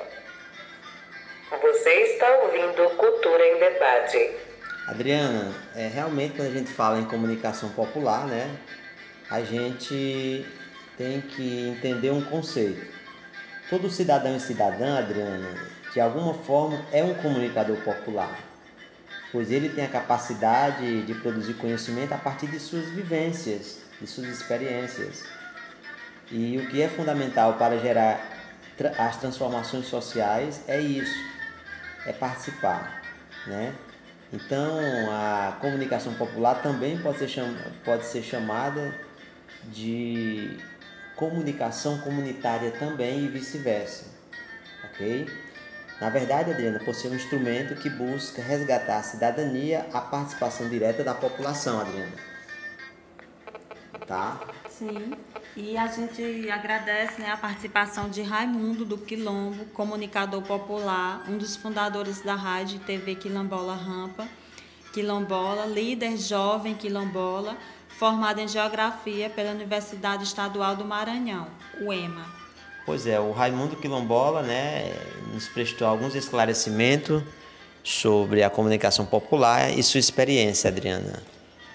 E aí praticamente a gente sabe que o tema ele é bem interessante, não é isso? É, e a comunicação comunitária começou no Brasil. Aí é uma comunicação que tornou-se uma ferramenta que ajuda a protagonizar da autonomia e contribuir para o conhecimento dos direitos e deveres do cidadão, além de levar melhorias para diferentes comunidades. Verdade, essa melhoria nas comunidades nós temos um exemplo. A Rádio Cafundó, uma rádio web. Sim que do bairro Mutirão. do bairro Mutirão, na cidade do Crato, além de levar música, entretenimento, aos domingos você tem a a oportunidade de ouvir o nosso programa Cultura em Debate, né? Exato. Em seguida, depois do nosso programa, vem o Rafael da Mídia com o seu, né, o programa musical. E aí a programação segue, Adriana. É. E, Adriana, dentro do, do, do que a gente está comentando hoje, o acesso à comunicação no Brasil é, de certa forma, a gente tem acesso através da energia elétrica, né? Assim que a energia elétrica realmente passou a ser ocupar espaço em todos os lugares, a, dar o acesso. O atendimento médico no posto de saúde, a, a comunicação também são serviços públicos, tá? Assim como o transporte, como a energia elétrica, né? O, a comunicação, ela é um, um serviço público. Mas o que a gente observa, Adriana, é que essa comunicação na qual estamos tratando, né, hoje, falando da, da comunicação, né, da comunicação comunitária, ela tem auxiliado muito, até foi importante você ter tocado nisso, nos parágrafos anteriores que você falou aí, Adriano, nas suas falas. Porque nós podemos é, pensar na comunicação popular comunitária também né? Do que tanto eu acabei de falar agora há pouco. Não só na, na dimensão que envolve os meios de comunicação, mas o que seria o rádio, né? O boletim, o boletim, como é que se chama? Os boletins informativos, vídeos, né? E tudo isso, mas é mais do que isso. A comunicação, ela é presencial, a comunicação por meio de um diálogo que nós isso nós estamos fazendo. Sim. A comunicação que se dá em grupos, ela se dá em reuniões e no contato interpessoal. Adriana. É, realmente. No mundo real, esse tipo de comunicação faz parte da comunicação popular e às vezes é a que mais presente, que está mais presente, porque é a forma como as pessoas se relacionam, se comunicam e se organizam. É bem importante a gente pensar a comunicação popular comunitária além daquela que a gente visualiza pelos meios tecnológicos. Pois é, Adriana. E aí vem um questionamento em relação né, ao tema. É, se a gente falasse aqui da questão da democratização do acesso à comunicação, é possível dizer, será que é possível dizer que a participação popular tem relevância nisso, Adriana? Vamos ver. É, veja só, tem muita relevância, viu? Tem, tem muito significado. Mas eu acredito que falar em democratização da comunicação, Adriana e senhores ouvintes, também é falar de demo, democratização dos números, dos inúmeros meios de comunicação.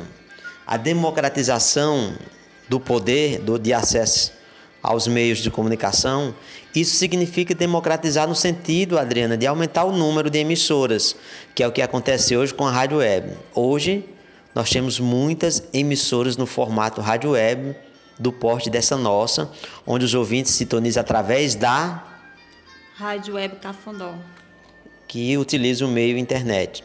E com isso, Adriana, tem uma diversidade maior de vozes interferindo, interagindo no cenário geral da sociedade discutindo política, mostrando as questões da sociedade, discutindo grandes problemas, né?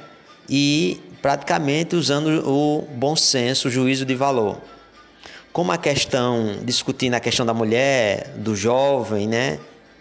E aí são tantas questões em uma universidade grande de atores e emissores que têm um potencial para se discutir. Se não há democratização dos meios de comunicação, Adriana, nós não temos a democratização na comunicação, que é justamente a possibilidade de externar essas vozes, as diferentes vozes sobre a mesma questão. Se a gente tem uma mídia altamente controlada, só pelos grandes grupos econômicos, não haverá democratização da comunicação. E será a visão desses grupos que serão expressas nos microfones dessas emissoras, Adriana. É sim. E a gente percebe que existe muito avanço no cenário comunicacional, né? E temos alguns avanços que poderiam ser mostrados pelos meus públicos e comunitários de comunicação. Apesar de grandes limites, das grandes contradições, nós temos uma lei da rádio Função Comunitária de 1992, que foi uma forma de possibilitar as associações pelo país inteiro de ter os próprios meios. Outra a gente poderia dizer a comunicação pública. Com a lei de TV e cabo, houve um avanço da sociedade e da sociedade civil, né? através do Fórum Nacional pela Democratização da Comunicação, que lutou para ter uma lei democrática de TV a cabo para não continuar na mesma linha que a TV aberta, onde você tem grandes grupos econômicos de origem familiar que controlam esses meios, e foi ali que foram instituídos os sete canais de uso público, entre eles o canal universitário de televisão, os canais legislativos em nível federal, estadual e municipal. É um sinal de avanço. Mas apesar de não serem canais de comunicação tão apreciados pela sociedade, estão aí e são novos emissores produzindo comunicação. Para os alunos de comunicação, isso abre uma grande possibilidade de atuação, principalmente do ponto de vista da diferenciação dos conteúdos, que você tem que pensar conteúdos diferentes, não só pensar no telejornal ou no entretenimento para os grandes meios. É uma lógica que rege esses canais. Isso é um processo importante da democratização. E claro que não é suficiente, deve avançar muito, principalmente quebrando os oligopólios da grande mídia. E a realidade brasileira agora, temos os grandes jornais, as TV abertas, com a predominância de um olhar sobre a realidade e o embate, né? É, os, os outros meios que poderiam ter uma visão diferenciada dos fatos, né? Se não for pelas mídias alternativas, não teremos isso, né? E as mídias alternativas estão desempenhando um papel fundamental nesse sentido. Mas não tem o poder de alcançar que tem a grande mídia, né? Pois é, Adriana. É, nesta ocasião, como a gente já de observar, é, como a falta de acesso da população aos grandes canais de comunicação afeta a vida dos receptores. Vamos fazer essa pergunta novamente. Como a falta de acesso da população aos grandes canais de comunicação afeta a vida dos receptores? Adriana, se a gente for é, partir da visão das coisas, que é contra o próprio segmento da população, que acaba incorporando visões que vão contra a eles mesmos, né? Sem às vezes terem a consciência disso. E a falta dos confrontos de outras visões que podem dar uma discussão mais ampla de visões exige com que os, a comunicação popular possa despertar a consciência dos ouvintes e dos internautas. Quem só lê, né? Quem só lê tem uma visão de Brasil. E a visão de Brasil é favorável para, para o país, para a política e para a democracia. Quem escuta tem uma outra visão. Então, você lê é um entendimento, ouvir você tem também um entendimento mas eu vejo como importante nesse sentido o papel das mídias alternativas que estão trazendo o contraponto, né, um outro olhar hoje no século 21, Adriano. Muitos grupos estão fazendo outro tipo de abordagem, né, dentro da comunicação popular, dando cobertura como seus próprios jornais independentes, né? Nós temos um exemplo hoje da mídia ninja, mas que não tem uma presença assim, podemos dizer, real, é, geral, né? Mas estão na internet e têm um grande poder dentro das mídias sociais, mas que tem um alcance, né? Quase semelhante a de uma TV aberta, né? E aí dentro desse sentido, Adriana, a comunicação popular ela vai muito mais além do que a gente imagina, né? E aí o que é que acontece? A gente observa que quando se fala de quando se fala de como é que se diz, Adriana, é Você está ouvindo Cultura em Debate. Adriana, quando a gente fala em, em comunicação popular colaborativa, a gente viaja nos conceitos e nos exemplos, não é isso, Adriana? Sim. E sabemos que existem né, muitas plataformas colaborativas de comunicação, né? Os próprios movimentos sociais, as associações, os coletivos e etc. vão criando seus próprios meios, seus próprios canais e também os observatórios de comunicação e de mídia. É muito importante, é, eles são muito importantes né, e têm crescido muito no país. Inclusive, tem uma dedicação à questão da democratização da comunicação né, que se chama Intervozes. Né? E o Laboratório de Democratização da Comunicação acompanha todos esses movimentos. Né? Por um lado, é, denunciando os grandes meios, mas por outro também prestando atenção na democratização que ocorre no contexto da sociedade, né? Que é uma grande pressão nacional em torno da democratização das políticas de comunicação. Né? Pois é, Adriana. E aí, Adriana, a gente observa que a sociedade não está parada no processo, né? Ele está dentro de uma dinâmica muito interessante de luta para as coisas irem mudando e a internet nesse sentido ajudou muito porque expandiu as possibilidades de presença, né, da comunicação no mundo. É claro, Adriana e senhores ouvintes, que essa liberdade não é tão fácil e tão ampla quanto se pareceu no primeiro momento. Eu vejo no Facebook que recebo coisas é, de alguns, né, não de todos, porque o controle do próprio sistema, dos algoritmos, ele seleciona o conteúdo. Adriano, e quando se fala em algoritmo, eu acabo de lembrar a Pétria Chaves, da CBN, que fica implorando para que os ouvintes é, acesse determinado, como é que se chama? A plataforma dela, o YouTube, porque se tiver muitos acessos, vai educando ao, ao, é, é, o algoritmo a ser revisitado e a ser, como é que se diz, acessado. E tudo isso, Adriana, ainda é muito controverso, né? Mas não resta dúvida de que qualquer grupo social hoje pode ter o seu blog, sem muitos custos, né? Pode acompanhar mais o que está acontecendo no país por meio dessas mídias digitais do que se ficasse só só preso, né, aos canais convencionais de comunicação. Agora, Adriana, imagina a gente só sendo informado pelos grandes canais de comunicação, né? Imagina só.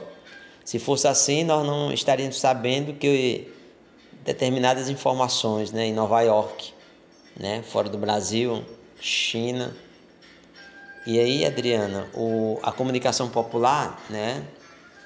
Ela tem todo um processo e tem um determinado segmento, né? É, aí será que se o governo incentiva a comunicação popular, eu acredito que dependendo do governo de plantão é bem controverso, né? Por exemplo, você tem um rádio, é, no caso do rádio, uma lei que garante a possibilidade de se falar sem ser na clandestinidade, né? É uma lei com muitas restrições. Ela foi regulamentada pelo governo, saiu do Congresso, mas por enquanto ainda não teve muito avanço. Só teve a Conferência Nacional de Comunicação em dezembro de 2009, que centenas de propostas resolveu o problema da comunicação no país e não avançou. Né? É bem complicado. Mas eu acredito que o tipo de comunicação é apenas tolerado, mas nada que do que possa ou tenha sido, né, para o avanço. E as políticas de comunicação são mais é, impeditivas né? e facilitadoras do tipo de comunicação. Mas os, o, tivemos né, prefeituras que pensaram as políticas de comunicação, um nível municipal, um estado, né, como foi o caso de Porto Alegre, tem toda uma proposta de democratização de comunicação, a partir de política estadual de comunicação que representou bastante avanço. Mas depois muda, né? O governo e essas coisas vão se esvaziando, né? Pois é, Adriana. É, dentro de, de, dessa proposta da comunicação popular colaborativa, né? A gente tinha prometido, Adriana, trazer a Juliana, Sim. E lembra que nós tínhamos prometido, depois da fala da Celiane David, de fazer um break comercial? Que tal a gente fazer um break comercial dos nossos programas da Rádio Web Cafundó? Que tal, Adriana? Sim. E aí, automaticamente, né? Nascimento, que está na nossa sonoplastia. Vamos para o break comercial. Pronto, vamos lá, Adriana. E aí, vamos que vamos.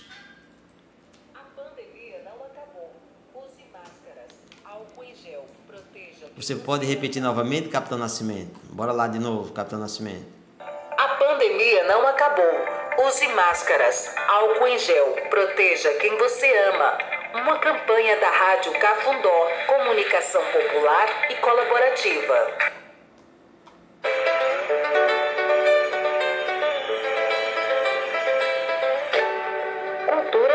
Debate. O programa com entrevistas transmissão nas manhãs de domingo de 7 horas às 9 horas tem a missão de discutir e conhecer um pouco das nossas tradições culturais. O programa será exibido por Adriana Barbosa e Anderson Andrade, aqui na Rádio Cafundó. Rádio Cafundó, comunicação popular e colaborativa. Postinho Cultural, todos os sábados de 15 às 17 horas. O programa será apresentado por Cíntia, professora Juliana, Breno Rocha e Francisco Nascimento, e com a participação das crianças da comunidade. O programa Postinho Cultural, nas tardes de sábado, terá partilha de leituras e entrevistas, programação musical para o público infantil. Você está na melhor Rádio Cafundó. Lunário Nordestino, resgatando as raízes culturais nordestinas.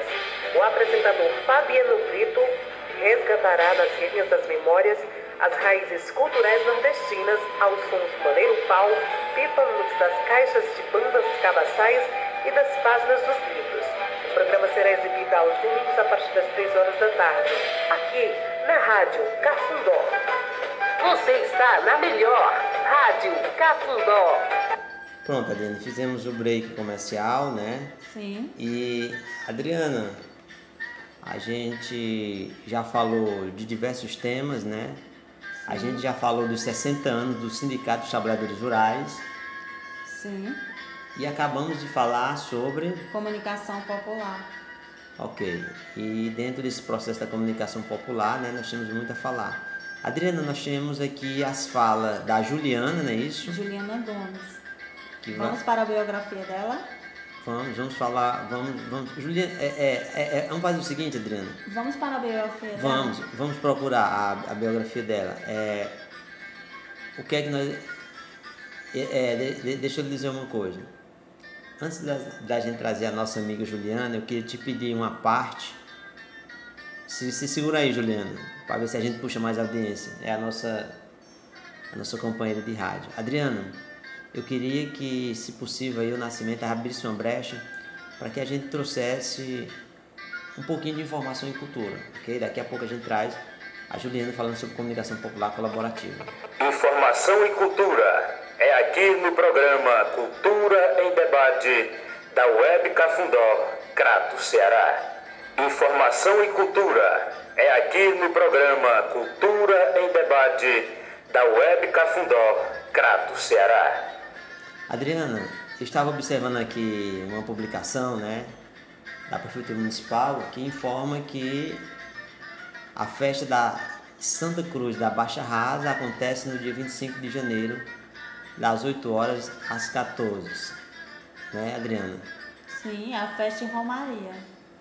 A festa faz parte da- do calendário de eventos do Crato e faz alusão a um vaqueiro que há mais de 100 anos esteve perdido na floresta, onde morreu de fome e de sede. Adriana, a missa em louvor a esse vaqueiro que você acaba de falar, ele acontece por muitas décadas, tá? Tendo todo o amparato da cultura popular, né? Com a presença dos grupos e tradições, com direito à cavalgada, da Capela do Lameiro até o local onde acontece a missa em homenagens. Na verdade, Adriane, a festa da Santa Cruz da Baixa Rasa, que acontece no 25 de janeiro, é uma celebração que é marcada por muita fé e devoção. A festa lembra a história de um homem né, que supostamente, como você acabou de falar, chegou a morrer de fome e de sede na Chapada do Araripe. É, e anualmente, no dia 25 de janeiro, centenas de pessoas sobem à Chapada do Araripe para lembrar o martírio de um homem que morreu de fome e de sede, perdido no meio da floresta. A festa da Santa Cruz da Baixa Rasa, em Crato, uma das mais tradicionais do Cariri, completou 105 anos, com aproximadamente 2 mil pessoas visitando. De, é, cerca de 150 eram os vaqueiros do município e cidades vizinhas. Adriana, é realmente 105 anos, né? A gente observa que completou em 2019, então 2020, 2021, 2022. Então essa festa ela vai para 108 anos, é isso? Sim. 108 anos essa festa ela vai, né? E a gente sabe que pagar promessas, festejar e confraternizar, né? É o grande momento dessa celebração que começa cedo, principalmente para os vaqueiros que de madrugada, Adriana, é, parte em grupos para o encontro anual aboiando e ouvindo músicas, homens e mulheres e menino partem a cavalo por dezenas e dezenas de quilômetros. A concentração, senhores ouvintes, geralmente acontece de frente à capela de São José Operário, no bairro do Lameiro, né? E, o, e tem um tradicional caldo servido para fortalecer os cavaleiros que seguem né, em comboio até Santa Cruz da Baixa Rasa, onde uma missa é celebrada anualmente, Adriana. É, e a tradição, né? É uma tradição que tem um momento de fé, oração e reencontro com amigos. Né? Resume o Antônio Oliveira, mais conhecido como Tota Luanda, que há 29 anos participa da celebração. Assim como muitos vaqueiros, Tota começou a participar graças a seu pai e seu avô, que o trazia quando era pequeno. Hoje venho com filho e neto. Pois é, Adriana. Nossa, vai passando de geração em geração. Vai passando né? de geração em geração. E aí, Adriana, com ele vieram 60 pessoas do sítio Engenho da Serra, né? E de outras comunidades próximas, inclusive do município de Nova Olinda. Olha aí, outros municípios participam das festividades. E aí é, eles vêm cavalgando, né? Eles vão parando nos cantos, né? Tira a cela dos animais para descansar, né? Vão merendar. E aí automaticamente ele toma aquele velho negocinho, né? Aquela água que passarinho bebe e vê o mundo girando. E aí é uma festa que não precisa esperar o dia 25 para ficar para ficar ansioso, né? e é, é principalmente feita pelos vaqueiros da nossa região, Adriana. É, e a fé na Baixa Rasa, né, no meio da Floresta Nacional do Araripe, centenas de pessoas se concentram ao redor da Santa Cruz, onde supostamente estaria enterrado este homem. Lá muitas pessoas cumprem promessas e realizam novos pedidos, oram pela vida, dos que se foram e pela saúde de parentes. Alguns deixam a garrafa de água ao lado do túmulo, lembrando a morte de sede do, do personagem. Nessa mesma matéria da, é, que nós estamos tendo acesso, Adriana, é, nessa mesma matéria do blog Diário do Nordeste, né, que nos permitiu é, a gente ter acesso a essas informações, a gente sabe que como é que a gente pode dizer, Adriana? É, seu Damião, é, também deu seu depoimento. Exatamente. É seu Damião João de Almeida, né? Ele se apegou com a Santa Cruz e, como ele mesmo descreve, depois que ficou sem andar, após pegar pneumonia, é, eu estive quase sem fé, deitado pela, pela mão de minha mulher e meus filhos, ele conta né, que com pouco mais de quatro dias voltou a caminhar sozinho e foi até lá agradecer. Ele veio andando meio fraquinho, devagarinho, mas graças a Deus ele agradece e conseguiu voltar a andar. Pois é, Adriana. E aí, no caso dos vaqueiros, é comum pedidos ligados às coisas do campo, né? Para que melhore as coisas no campo e os cuidados ao seu cavalo. Alguns fazem promessas para vencer uma vaquejada, para curar o casco do animal e para se curar de outras coisas como a picada de animais, né? E aí a gente tem as senhoras que vão acender suas velas, que vão participar. E ao redor da Santa Cruz, ao longo dos anos, Adriana, foi se, foi se formando um cemitério popular. Porque muitas pessoas antes de morrer pediram para se enterrar por lá. E aí são os casos da avó e a mãe de Maria das Graças Ferreira, que anualmente visita seus entes queridos no dia 25 de janeiro. Então hoje, hoje nesse domingo, estamos convidando você, né, para que você possa, eu acredito que deverá ter alguma transmissão, né? Não sei dizer, mas se você for para esse evento, use máscara e tome todos os cuidados. Será dia 25 de janeiro. Dia 25 de janeiro vai cair numa terça-feira. Sim, sim, numa terça-feira.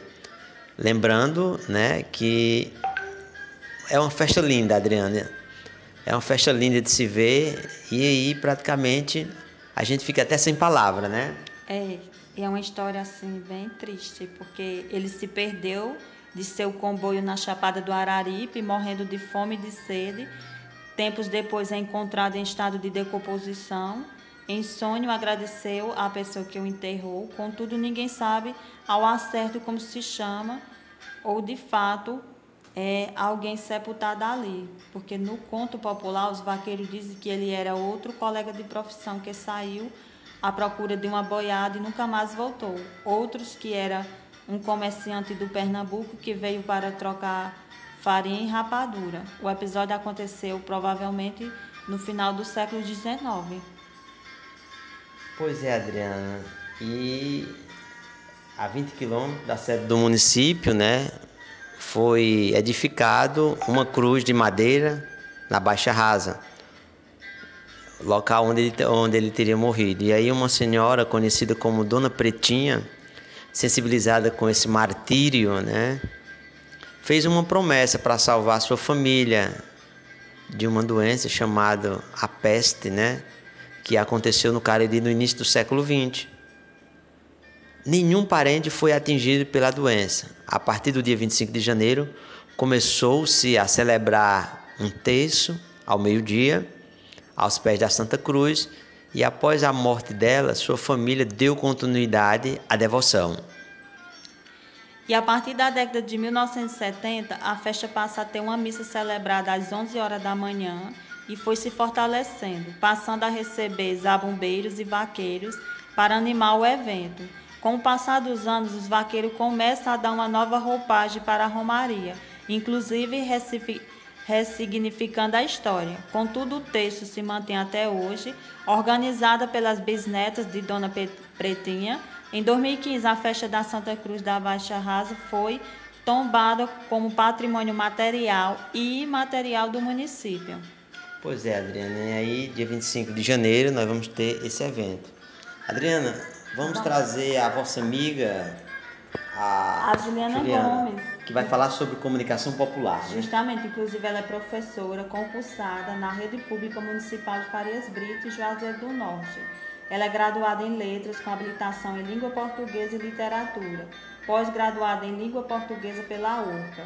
Mora na comunidade do Mutirão, Crato, faz parte da Associação Mensageiras da Paz, que trabalha, é, tem os trabalhos pedagógicos sociais na comunidade, com o projeto Postinho Cultural, é, o Postinho Cultural é o nome do, do programa da Rádio Cafundó, na qual ela participa. E é uma das comunicadoras.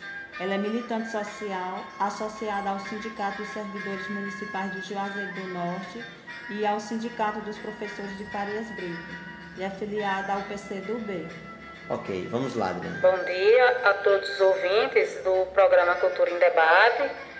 Eu sou a professora Juliana Gomes, Sou concursada na Rede Pública Municipal de Farias Brito e Juazeiro do Norte. Sou graduada em Letras, com habilitação em Língua Portuguesa e Literatura. Pós-graduada em Língua Portuguesa pela URCA. Moro na comunidade Mutirão Crato e faço parte da Associação Mensageiras da Paz, que faz trabalhos pedagógicos, sociais em nossa comunidade, como o projeto Postinho Cultural, que atende a crianças e a um público de todas as idades da nossa comunidade. O Postinho Cultural é, um, é também um dos nomes dos programas da Rádio Cafundó, no qual sou uma das comunicadoras. Sou também militante social, associada a sindicatos, como o CISEMCHUM, Sindicato dos Servidores Municipais de Juazeiro do Norte, e ao Simplo FB, que é o Sindicato dos Professores de Farias Brito. E sou filiada ao PCdoB. O objetivo de, do convite de Adriana e Anderson é para que eu possa falar sobre a comunicação popular. Mas eu vou iniciar falando no geral. É no geral que a comunicação, que a comunicação deve ser entendida como um meio de que cada indivíduo dispõe, mas que, dependendo da visão, do conhecimento que ele, que esse indivíduo tem, pode ser a seu favor ou contra. Já a comunicação popular é mais específica, pois é voltada para as comunidades, movimentos sociais, visando um processo de conscientização ou mobilização. É uma comunicação que busca defender interesses do povo. Como é o grupo, como é um grupo mais fechado, a comunicação acaba sendo direcionada para as questões mais específicas desses grupos. Por exemplo, um problema social local que venha a ser discutido para que haja uma mobilização com o objetivo de transformar a realidade dos envolvidos nesse sentido, não tem abrangência da mídia tradicional. Nesse caso, o emissor, comunicador, é alguém do meio comunitário que está falando para as pessoas daquele ambiente. O receptor, recebedor da mensagem, não será um desconhecido, será alguém ativo, participativo, um receptor inserido naquele contexto. Não será alguém alheio aos interesses da comunidade. Isso acaba sendo democrático, pois vai despertando nas pessoas a consciência do seu direito de se comunicar. Essas pessoas percebem que podem fazer uma comunicação voltada para os interesses dos envolvidos no seu meio, em detrimento da grande mídia, que muitas vezes é excludente, pois atende, atende aos interesses dos grandes grupos econômicos. Assim sendo, não haverá confronto. O debate tão importante na democratização dos meios de comunicação. Daí a importância das mídias alternativas, a importância da comunicação popular, pois os meios alternativos usam plataformas de interesse dos movimentos sociais, coletivos que vão criando seus próprios canais de comunicação. Esses canais de comunicação vêm crescendo. Isso é bom, pois leva à democratização das políticas de comunicação. Espero que tenha ajudado. Agradeço o convite de Adriana Barbosa e Anderson Andrade para participar desse programa tão importante, Cultura em Debate. Agradeço também a atenção de todos ligados nesse momento na Rádio Cafundó. Pois é, Adriana, a gente. Você está ouvindo Cultura em Debate. A gente agradece a fala da companheira Juliana. Olá, ouvintes da Rádio Cafundó, meu nome é Samuel Nascimento. Oh, perdão, perdão, per perdão. Calma, Nascimento, calma. Pode falar, Adriana. Quero agradecer a participação de Juliana Gomes, né, do programa Cultura em Debate. Né. Sim. Estamos aqui, né, debatendo comunicação popular e colaborativa. E vamos trazer agora o Samuel Nascimento, né? Adriana, antes da gente trazer o Samuel Nascimento, né? Eu queria só fazer um comentário sobre comunicação popular, né? Eu queria fazer uma perguntinha. Como os meios de comunicação popular se manifestam financeiramente, tá? É, no caso das rádios comunitárias, a lei proíbe, então, a fonte de recurso, o, o, a propaganda comercial, né? Que é o anúncio institucional muito curto das instituições e comércio local. Às vezes consegue doações também, funcionando muito na base do trabalho voluntário. Vão se mantendo assim, né, na raça. A gente sabe que toda rádio, quando ela seja comunitária, web, ela tem um custo custo com energia, gasto de alguma forma para manter o site atualizado e outras Internet. coisas. Internet, né? E uma doação aqui, uma doação acolá não faz mal não, né? Mas não existe uma política é, pública que permita um financiamento para esses veículos. Opa, a gente vamos ser justo e honesto. A Leal de Blanc ela permitiu o fortalecimento da Rádio Web Cafundó, né? Através de pequenas verbas da Leal de Blanc, que permitiu a criação da Rádio Web Cafundó, né? A gente precisa ser justo, né? E aí a gente sabe que a lei não pode ter uma publicidade, mas ela se vira para sobreviver com esses apoio cultural, né? E aí as organizações elas vão sobrevivendo. O apoio cultural não é suficiente, Adriana, como eu falei, para manter o funcionamento da rádio comunitária, né? E aí acaba acontecendo que não dá para para como é que a gente dizer? Não dá para a gente, é, como é que se diz? Deixar de fazer essa observação, tá? Então a comunicação popular tem ela também as rádios comunitárias, é, que a gente sabe que as redes sociais acabam ajudando o financiamento, né? Eu não tenho visto sequer a linha é, que falei. Às vezes, por exemplo, festa no bairro, rifas e coisas que vão surgindo conforme surge a necessidade e as condições de cada localidade. E aí é algo bem controverso que o movimento da comunicação popular é bem dividido. Eles uns dizem que realmente não pode ter, pois condicionaria o resto da produção, né? Condicionaria até pode comprometer. Mas outros discordam, né? Se não tiver como, como vamos sobreviver? E aí, Adriana, dentro dessa sistemática, do meu ponto de vista, né, não haveria nenhum problema algum esse apoio cultural é, ser liberado, porque é algo que permite fortalecer as rádios. Então a gente finaliza a nossa fala e agora a gente traz o Samuel Pereira do Nascimento, líder comunitário, comunicador popular, brincante do Maracatu, membro da Banca Hétera Identificação IFCE, Juazeiro do Norte, e membro suplente do Conselho Municipal de Cultura. Olha aí, o Samuel tem um potencial enorme, não é isso, Adriana? Sim.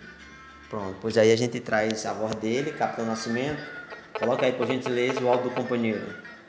Olá, ouvintes da Rádio Cafundó, meu nome é Samuel Nascimento e faço parte aqui da Rádio Literária Carrapato e hoje estou no programa Cultura em Debate com a apresentação da Adriana Barbosa e o professor Anderson Andrade. É, desde já agradecendo né, o convite é, para estar nesse programa e hoje eu vou falar um pouco sobre minha trajetória aqui na rádio, aqui na comunicação popular dentro da comunidade do sítio Carrapato, né? É, de início eu tive uma experiência muito bacana é, com a rádio é, Livre FM, né, é, chamada é, Carrapato FM, em 2007. Né, foi uma experiência que eu tive muito bacana foi curta, mas eu, é, foi bem significativa, né? Porque a partir daí que surgiu essa paixão, esse interesse por estar é, dentro da comunicação popular com as rádios, né? Com a rádio. Foi se juntando o grupo, né? E a gente foi em 2008 a gente teve a proposta de é, se criar uma rádio poste, né, uma rádio difusora. E aí a gente foi nesse desejo de se criar essa rádio, né, enfrentando grandes dificuldades, mas nunca deixando de é, sonhar né, em ter essa rádio. E aí a gente foi montando, foi, foi é, conseguindo uns equipamentos e foram, fomos guardando para uma ocasião que fosse propícia para isso, né? Para a gente é, conseguir isso um espaço que a gente não tinha um espaço, a gente foi nessa luta conseguiu um espaço e aí foi passando o tempo em 2018, né, com a, o espaço da biblioteca para montar a biblioteca, a Oca Literária. E aí quando a gente terminou de montar o espaço da biblioteca, a gente veio a ideia né, de montar um pequeno cabine, uma pequena cabine dentro da biblioteca. Né? E daí surgiu é, a Rádio Literária Carpato, né, literária, justamente porque nasceu dentro da biblioteca. Né? A partir daí né, a gente foi montando as caixinhas nos postes é, dentro da comunidade e aí a gente testou deu certo, então no entusiasmo a gente disse por que não expandir né, a, a rádio além da comunidade, e aí veio a ideia de fazer a rádio web, né? Além dela ser rádio post também é rádio web. E foi aí que surgiu a rádio é, literária Carrapato, né? E experiência muito bacana, que está sendo muito bacana e está tendo uma aceitação de parte da comunidade. A gente sabe que é difícil, né? A gente tem que sempre estar tá rompendo barreiras, resistências, né? Mas é, faz parte da luta Recentemente também tivemos um braço forte, surgiu o braço forte que foi a Rádio Cafundó, né? E depois é, tivemos a Rádio Livro Universitária. E é isso aí, né? A gente vai unindo uma com as outras, né? As rádios independentes e se fortalecendo cada vez mais, fortalecendo e expandindo a comunicação popular. É, Pois é, Adriana. O Samuel Nascimento, né, fez uma fala falando sobre a comunicação popular. Cana, né, o que a gente produz e... aqui nas comunidades. Sim. E informação de qualidade, né, informação que chegue é, para o povo, que seja aproveitada, né, de forma que seja proveitosa para uh, o povo, né. Então feliz. Né? Aqui a rádio está indo para três anos, né? agora em fevereiro completa três anos e a gente está muito feliz né? no grande desenvolvimento da rádio literária. É, longa vida a rádio literária, longa vida a Rádio Cafundó e outras rádios que virão aí. Né? Essas rádios potencializar ainda mais a comunicação popular. E agradecendo né, a, o convite do, da equipe da, do programa Cultura em Debate, a Adriana Barbosa, o professor Anderson, né, é, agradecendo demais e mandando um grande abraço para o, todos os ouvintes que estão acompanhando nosso, o programa né, nesse momento. Adriana, é, excelente entrevista do Samuel Nascimento. Fiquei feliz. Verdade. Quando ele disse que o, um parceiro forte, né? A rádio Cafundó. Que somos nós. Exatamente, eu agradeço. E é muito bom essa parceria, né? E estamos aqui para contribuir com essa comunicação, né? Adriana, os meios de comunicação, né, eles são difusores de mensagens é, que podem ser usados como ferramentas para educação e saúde pelo uso do rádio, né? por este ser um meio de comunicação mais acessível para a população e profissionais da área da saúde também, como é o caso do programa da nossa amiga Érica Formiga, o Minuto Mais Saúde. E na região do Cariri, né, no Crato Ceará, a Rádio Literária Carrapato vem ganhando audiência e proporcionando qualidade nos meios de comunicação, com a democratização. Um dos programas é o Minuto Mais Saúde, transmitido todos os sábados às 15 horas, com apresentação e produção de Samuel Nascimento e Érica Formiga Souza. Pois é, Adriana. A Érica ela é graduada em enfermagem né, e obstetrícia pela Universidade Estadual da Paraíba, especialista em saúde pública né, e saúde da família é, e enfermagem do trabalho. Também é especialista em educação, enfermagem e vigilância em saúde. Já o Samuel Nascimento, ele coordena a Rádio Literária Carrapato, como você acabou de citar, e também é o atual presidente da Associação Comunitária do Sítio Belo, Belo Horizonte, no Sítio Carrapato. Adriana. Sim, e o programa Minuto Mais Saúde tem conteúdo de foco na saúde coletiva. A programação envolve uma rede de colaboradores e parceiros como a rede Humaniza SUS, Humaniza SUS, Fiocruz Brasília e o Movimento SUS nas ruas. Adriana, a gente destacou essas informações da Rádio Carrapato porque ele é um programa bem interessante, né? E tem muitos programas bons a Rádio Carrapato. Mas como a gente certa vez falou sobre é, saúde, qual foi o programa? Saúde, direito? De todos. Direito de todos. E aí o programa ele é dividido em blocos. O programa que é apresentado pela nossa amiga Formiga, né? E foi criado para aproximar a equipe de saúde através do do repasse de informações, né? Sobre saúde, arte e cultura. Adriana, se o programa Mais Saúde foi criado para aproximar as equipes de saúde, né? O programa Cultura em Debate ele tem o objetivo de aproximar os artistas, né? E aí daqui a pouco a gente vai trazer um dos artistas da região do Cariri, né? O Gilson Lima. Gilson Lima, que ele vai é, praticamente falar para a gente sobre a sua carreira. Mas, Adriana, tá de parabéns, nós que fazemos a comunicação popular colaborativa, né? Está de parabéns Samuel Nascimento, né? A gente tem muita coisa para falar sobre a Rádio Literária Carrapato, né? Que também é um ponto de cultura e tem como objetivo promover conteúdos que possam priorizar a valorização do ser humano e desenvolvimento social. Assim, eles trabalham numa linha onde eles evitam ao máximo músicas que fuja do contexto cultural, né?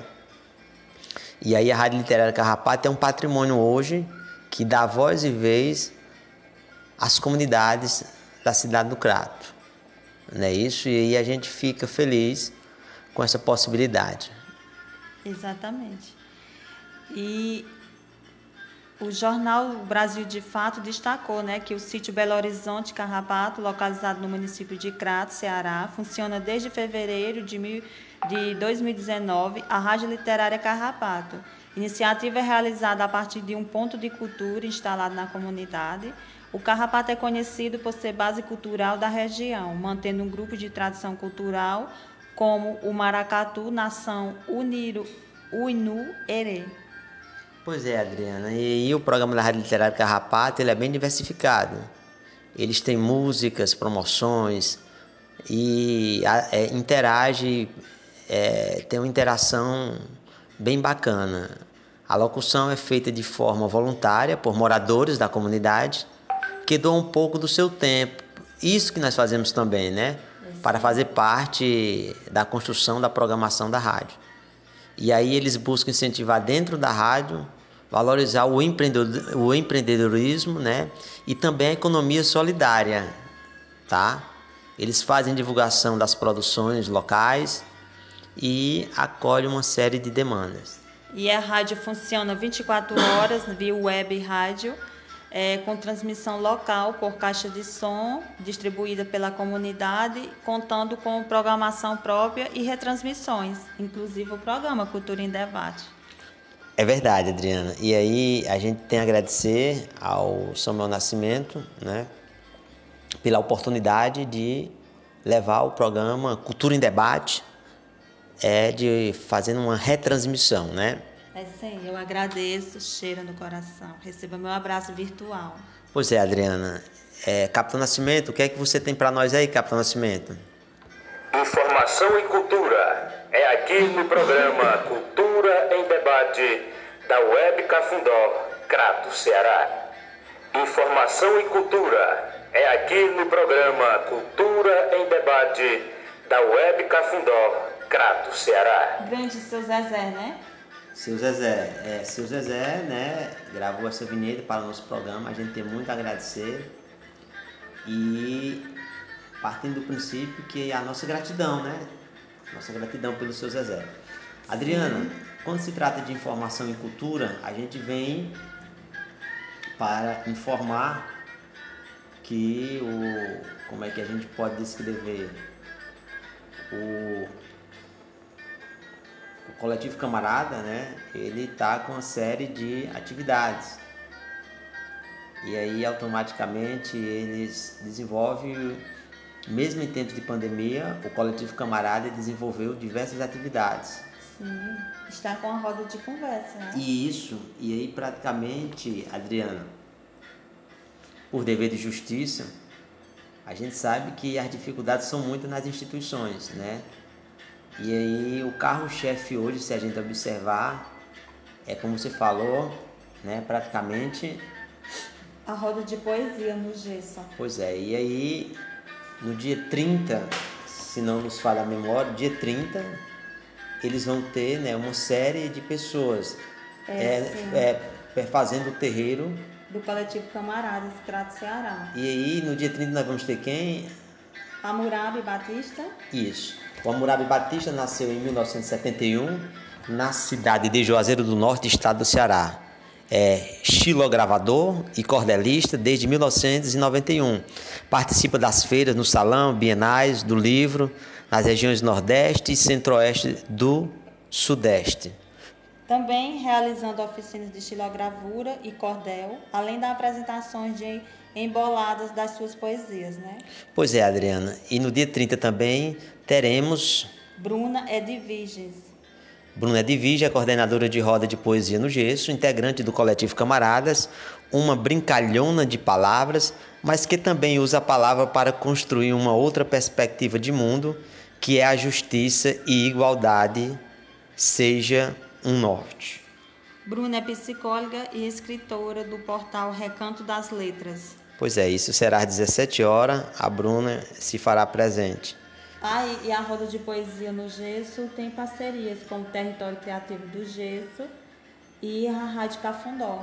Pois é, Adriana, estamos fazendo essa divulgação institucional, que por sua vez são eventos né, ligados à arte e à cultura. E acompanhe pelo Facebook do Coletivo Camaradas, o Instagram e o YouTube. Pois é, Adriana, é, no dia 30 também nós teremos o Henry Alves. E aí é, a roda de poesia contará com a presença do Henry Alves, né? Este que é amante das palavras, que busca um lírio, lírico que lhe caiba, né? 22 anos, acadêmico de letras da Universidade Regional do Caririúca. É, se domina como um ancião bucólico, a poesia de Henri é um grito da vida contemporânea, marcado pelos desafios mais íntimos. Pois é, Adriana. E aí você tem, né, o, o, Hammurabi, né? Você tem é, uma série de atividades. É, e quem aprecia a poesia acompanhe, né, pelas redes sociais. Pois é, Adriana, a gente nessa manhã de 23, De, de janeiro de 2022, estamos nessa manhã maravilhosa, uma manhã calma, né, fria, né? a terceira edição do programa Cultura em Debate, né? 2022, estamos na terceira edição. E vamos pedir a Deus para que todos os domingos nós apresentamos uma edição, né, Adriana? Exato, com reprise na quarta-feira, a partir das 16h30, na Rádio Web Cafundó, e retransmissão no sábado, às 8 horas da manhã, na Rádio Literária Carrapato Cultural. Sintonize, viu? Pois é, Adriana. Nossos ouvintes, você, a gente agradecendo nossa audiência. Adriana, eu quero mandar um alô rapidamente para Paulo Fuiz, que todos que faz a Secretaria Municipal de Cultura da cidade do Crato, Juazeiro do Norte, Barbalho e toda a região do Cariri. O professor Jorge Carvalho, o professor Toloven, Sim. o professor Jesualdo, Sim. Bart e todos os alunos da formação de comundos. Ah, também quero mandar alô para Pretinho, do Sindicato do Comércio, ao meu irmão Cláudio, lá no Juazeiro, e sua família. O pessoal do Associação do Baixo das Palmeiras. Pois é, Adriana. A Adriana. Bernadette, Sim. a Cis Nicolau, Sim. Zé de Teta, Sei. o César, César Gomes, Sim. Lúcia Nunes. Adriana, eu queria pedir permissão aqui aos nossos ouvintes. Nós já falamos demais e a gente precisa descansar. Ai, vamos falar de música não? A Vamos. gente disse que ia falar de Do, do músico da região, né? O Sim. Gilson Lima. Mas e a gente sabe que a importância e tem e a música tem uma importância significado, né? Em tempos de pandemia, é, ela está sendo nossa companheira diária, né, de milhões de pessoas, seja como auxílio das rádios ou através das redes sociais. A música nos emociona, nos conforta, nos traz esperança de dias melhores e nos ajuda a superar esse momento difícil e doloroso, pandêmico e pós-pandemia, né? E a gente sabe que a música acompanha a humanidade desde os tempos mais remotos e não poderia ser diferente em tempos de pandemia. Considerado um dos maiores desafios do século XXI, a música mexe com as emoções, é usada na área da saúde, estimula a memória e provoca tantos outros benefícios.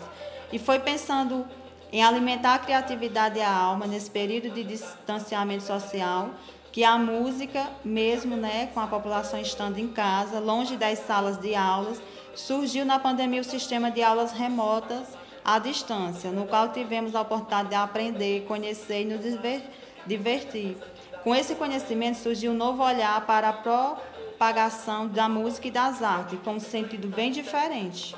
Pois é, Adriana, realmente, né, para a Universidade de Passo Fundo, Faculdade de Artes e Comunicação, nestes novos tempos, o jeito foi adaptar as tecnologias ao ensino da música em formato remoto com o objetivo de despertar e estimular a curiosidade pela música entre crianças, promovendo a interação de diálogos, jogos musicais, entre outras atividades. O curso ele foi muito além, Adriana, de cantar e tocar um instrumento. Os alunos aprendem a percussão corporal, né, o pulso interno, coordenação motora, leitura musical, notas musicais e, e demais figuras rítmicas. Apreciação musical, né? E aí, músicos, compositores, gêneros musicais, paisagem sonora, percepção auditiva, canto, coral. E aí, jogos musicais, né? Como memória, paisagem sonora. E ainda realizam seminários para dialogar com tudo isso.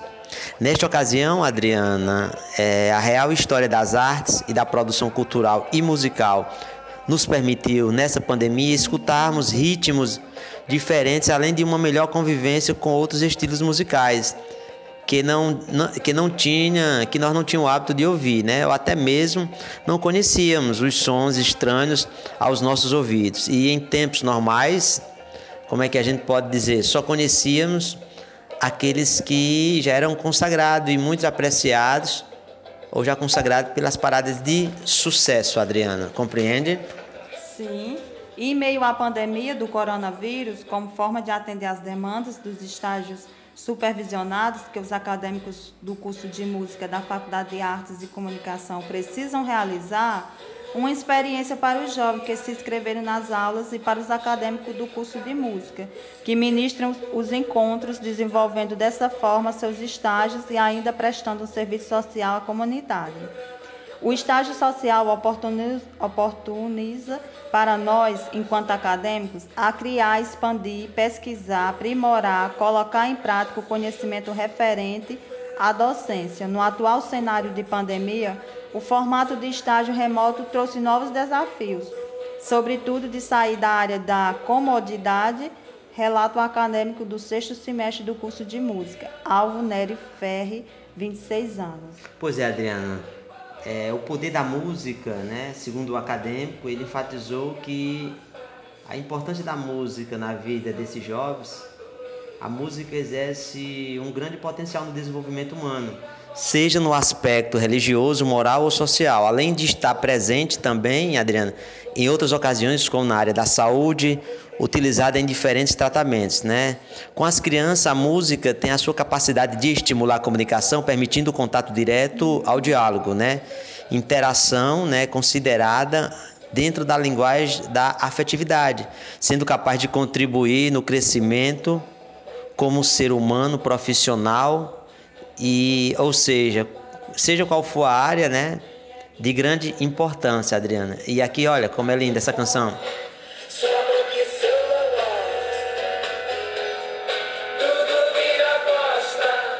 Aqui é, é a Rita Lee com suas loucuras, né? Que acaba produzindo essas músicas. A Rita Lee, Adriana. Sim, Adriana. Pode falar. Eu também destaco os benefícios dessa arte, especialmente neste momento de pandemia. A música veio para fortalecer o quanto o ser humano precisa de arte para sair dos caos. A maioria das válvulas de escape que as pessoas estão procurando nesse momento está relacionada à arte, porque você fica fisicamente limitado e precisa alimentar sua criatividade, a alma. Observa Tólio ressaltando também os efeitos da música para os integrantes do projeto. Para as crianças e adolescentes, a música também é uma ferramenta para trabalhar a questão da ansiedade. Dentro dos estágios, estruturamos estratégias e atividades mais lúdicas, criativas, usando o que há de dentro de casa, o corpo como elemento musical. Nesse sentido, a música entrou como uma forma de terapia, garante o professor. Com o término dos estágios do curso, os jovens serão inseridos no projeto de extensão da CAPO, que integra o programa de extensão Music, vinculado ao curso de música da UPF, que também prevê o desenvolvimento das aulas de instrumentos musicais para jovens estudantes da rede pública de ensino ou pertencentes às instituições de apoio a crianças em situação de vulnerabilidade social. Pois é, Adriana, a música, a música ela é muito importante e é muito bom. Quem canta seus males espanta, né?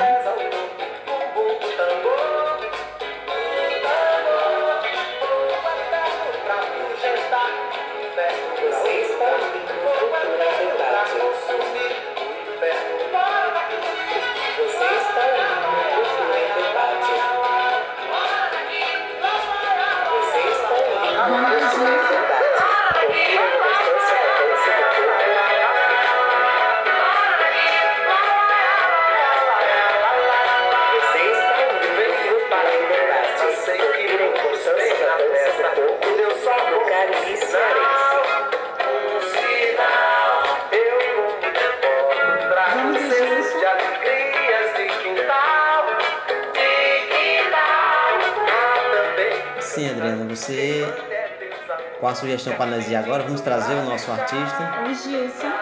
Adriana, vamos conferir só uma palhinha da música do Gilson. Nascimento, vê se você consegue identificar aí. Só uma palhinha dele cantando uma música que ele fez sobre a questão das belezas do Cariri. Vê se você, vê se você consegue aí, é, Capitão Nascimento, um pouquinho.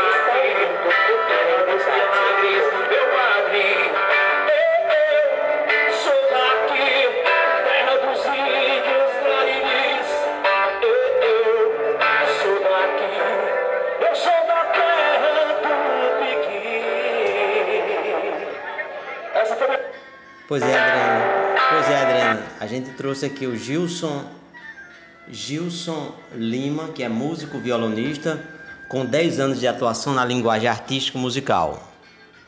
Natural do sítio Santo Antônio, distrito de Santa Fé, Crato. Na entrevista, Adriana, que ele nos concedeu, ele nos confidenciou que já tocou em diversos ambientes da cidade do Crato, né? A gente escuta a voz dele agora.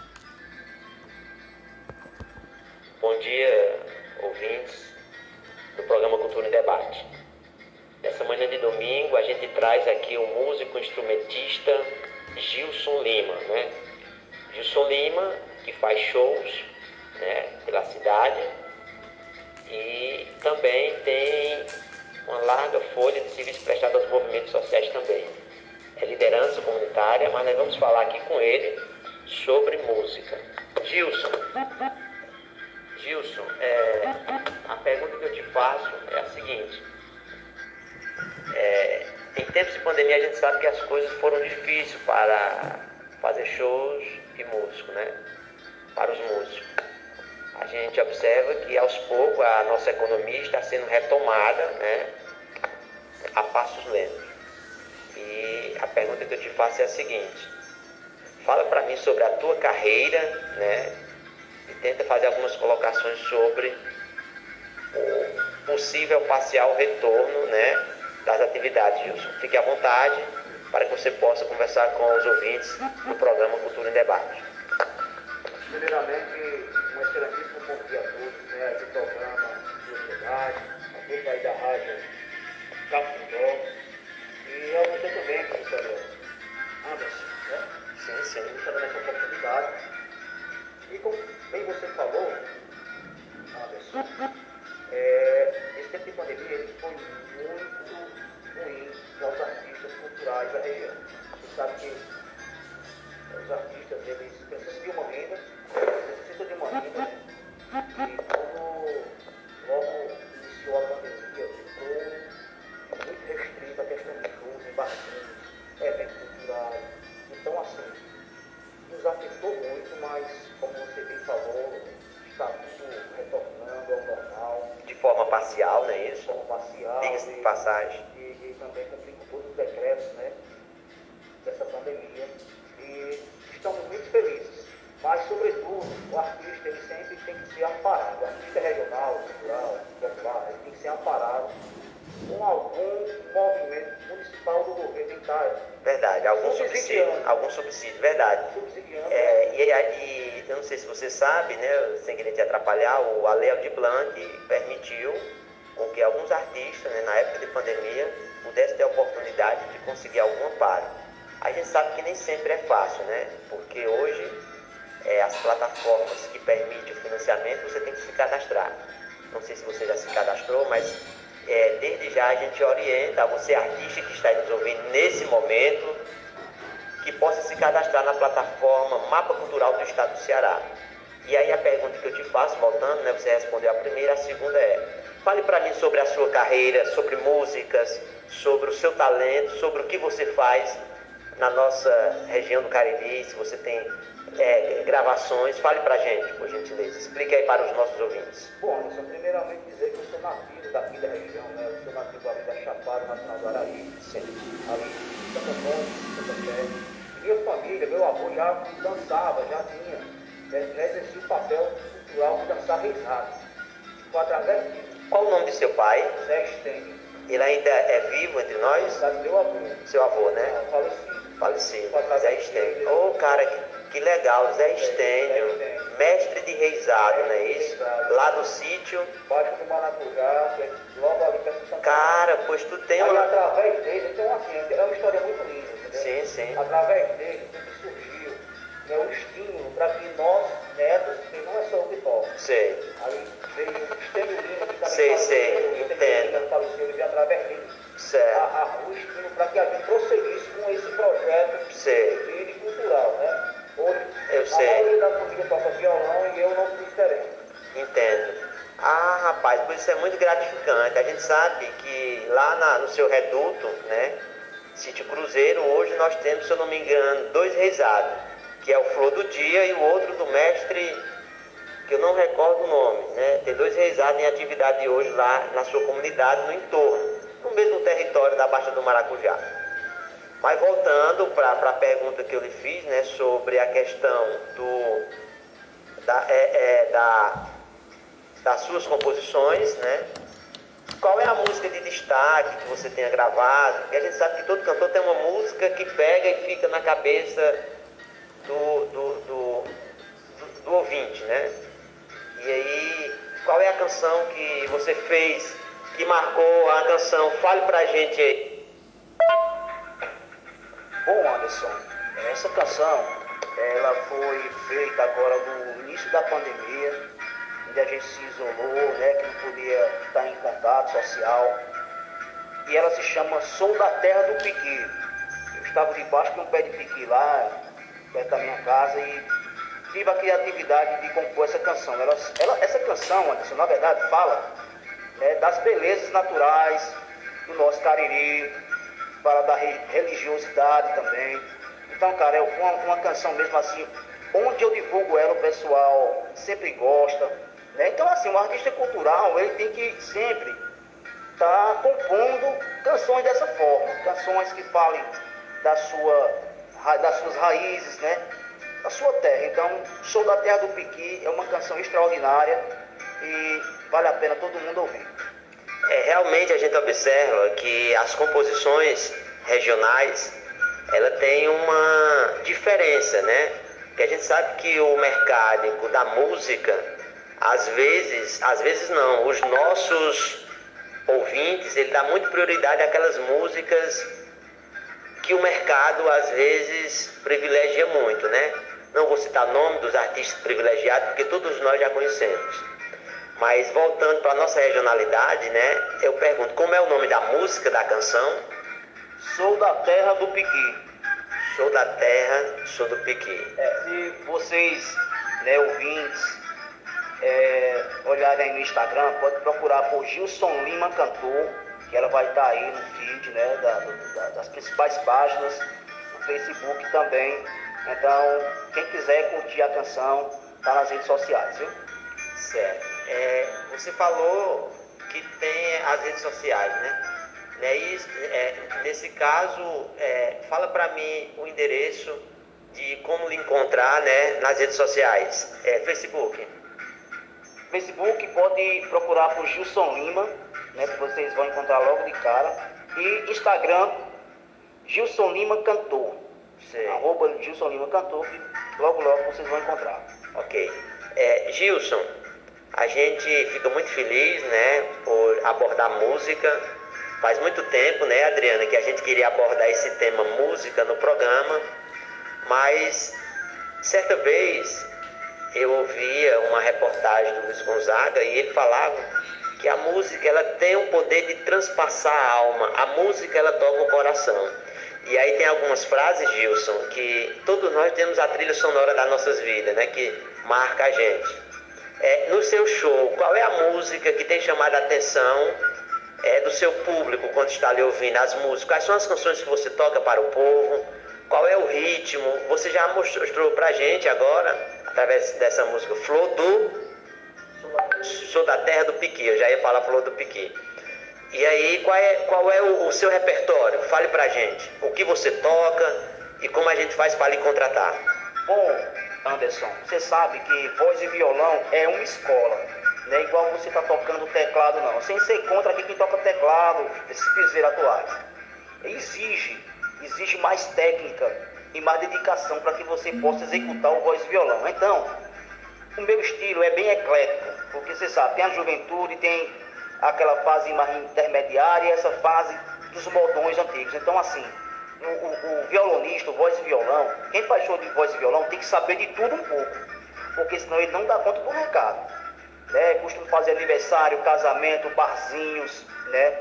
Principalmente em barzinho. Por exemplo, barzinho você tem que saber de um sertanejo antigo, esses forrozões das antigas. Casamento já é uns cânticos diferentes, aniversário também. Então, assim, eu sou bem eclético na musicalidade. Não existe essa de eu seguir só um segmento, não. Então, você tem que saber de tudo, porque a preferência é do público. Então, o público é todos os gostos.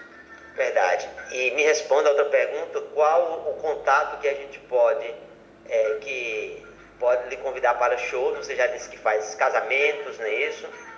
E show de barzinho, quais são a, os outros locais, ambientes que você toca? Sim, em barzinhos, né? Em restaurantes, né? Esses barzinhos aí da vida, a gente também é, Faz faz, shows. a- a- os shows e as apresentações, né?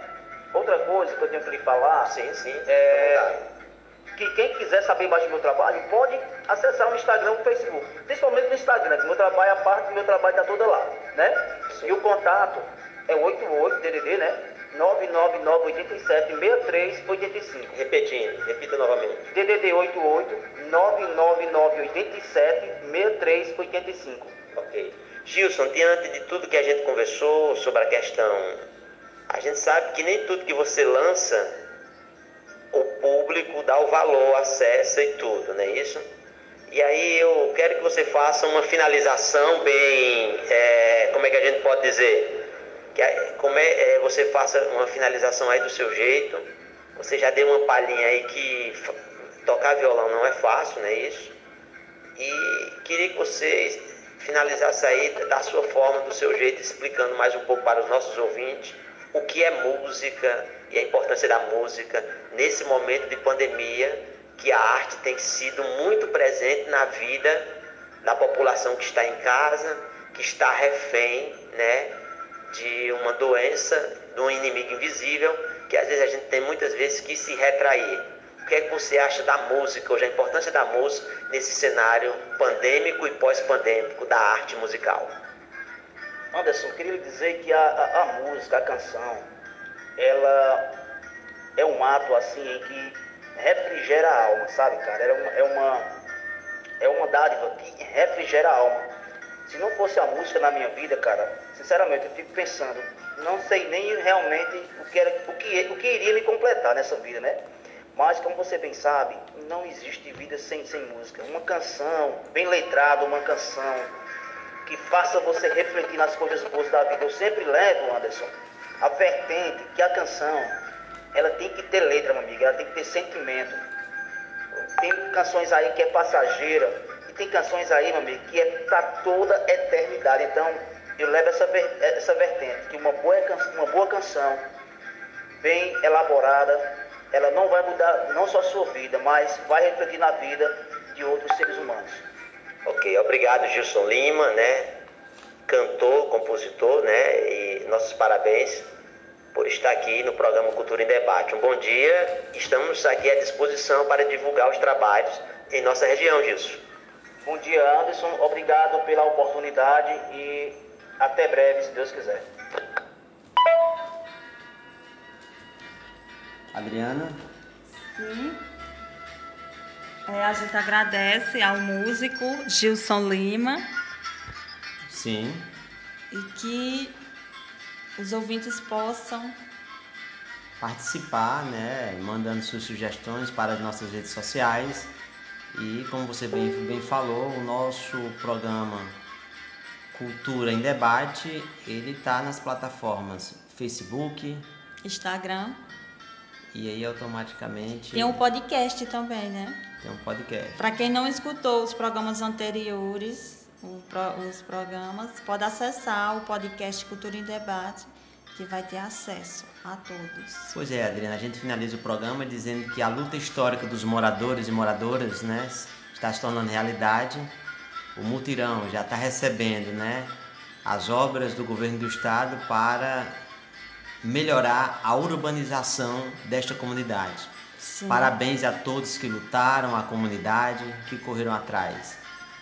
Ok? A gente finaliza com essa notícia.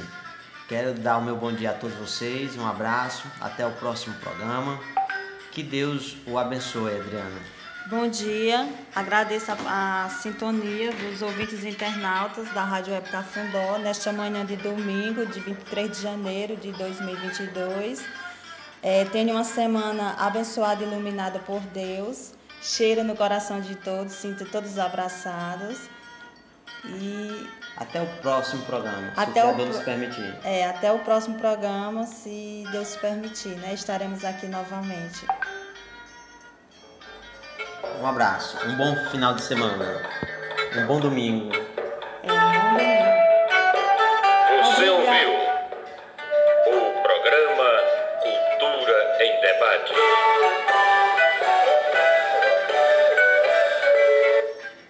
Obrigada, Nascimento, pela sua sonoplastia.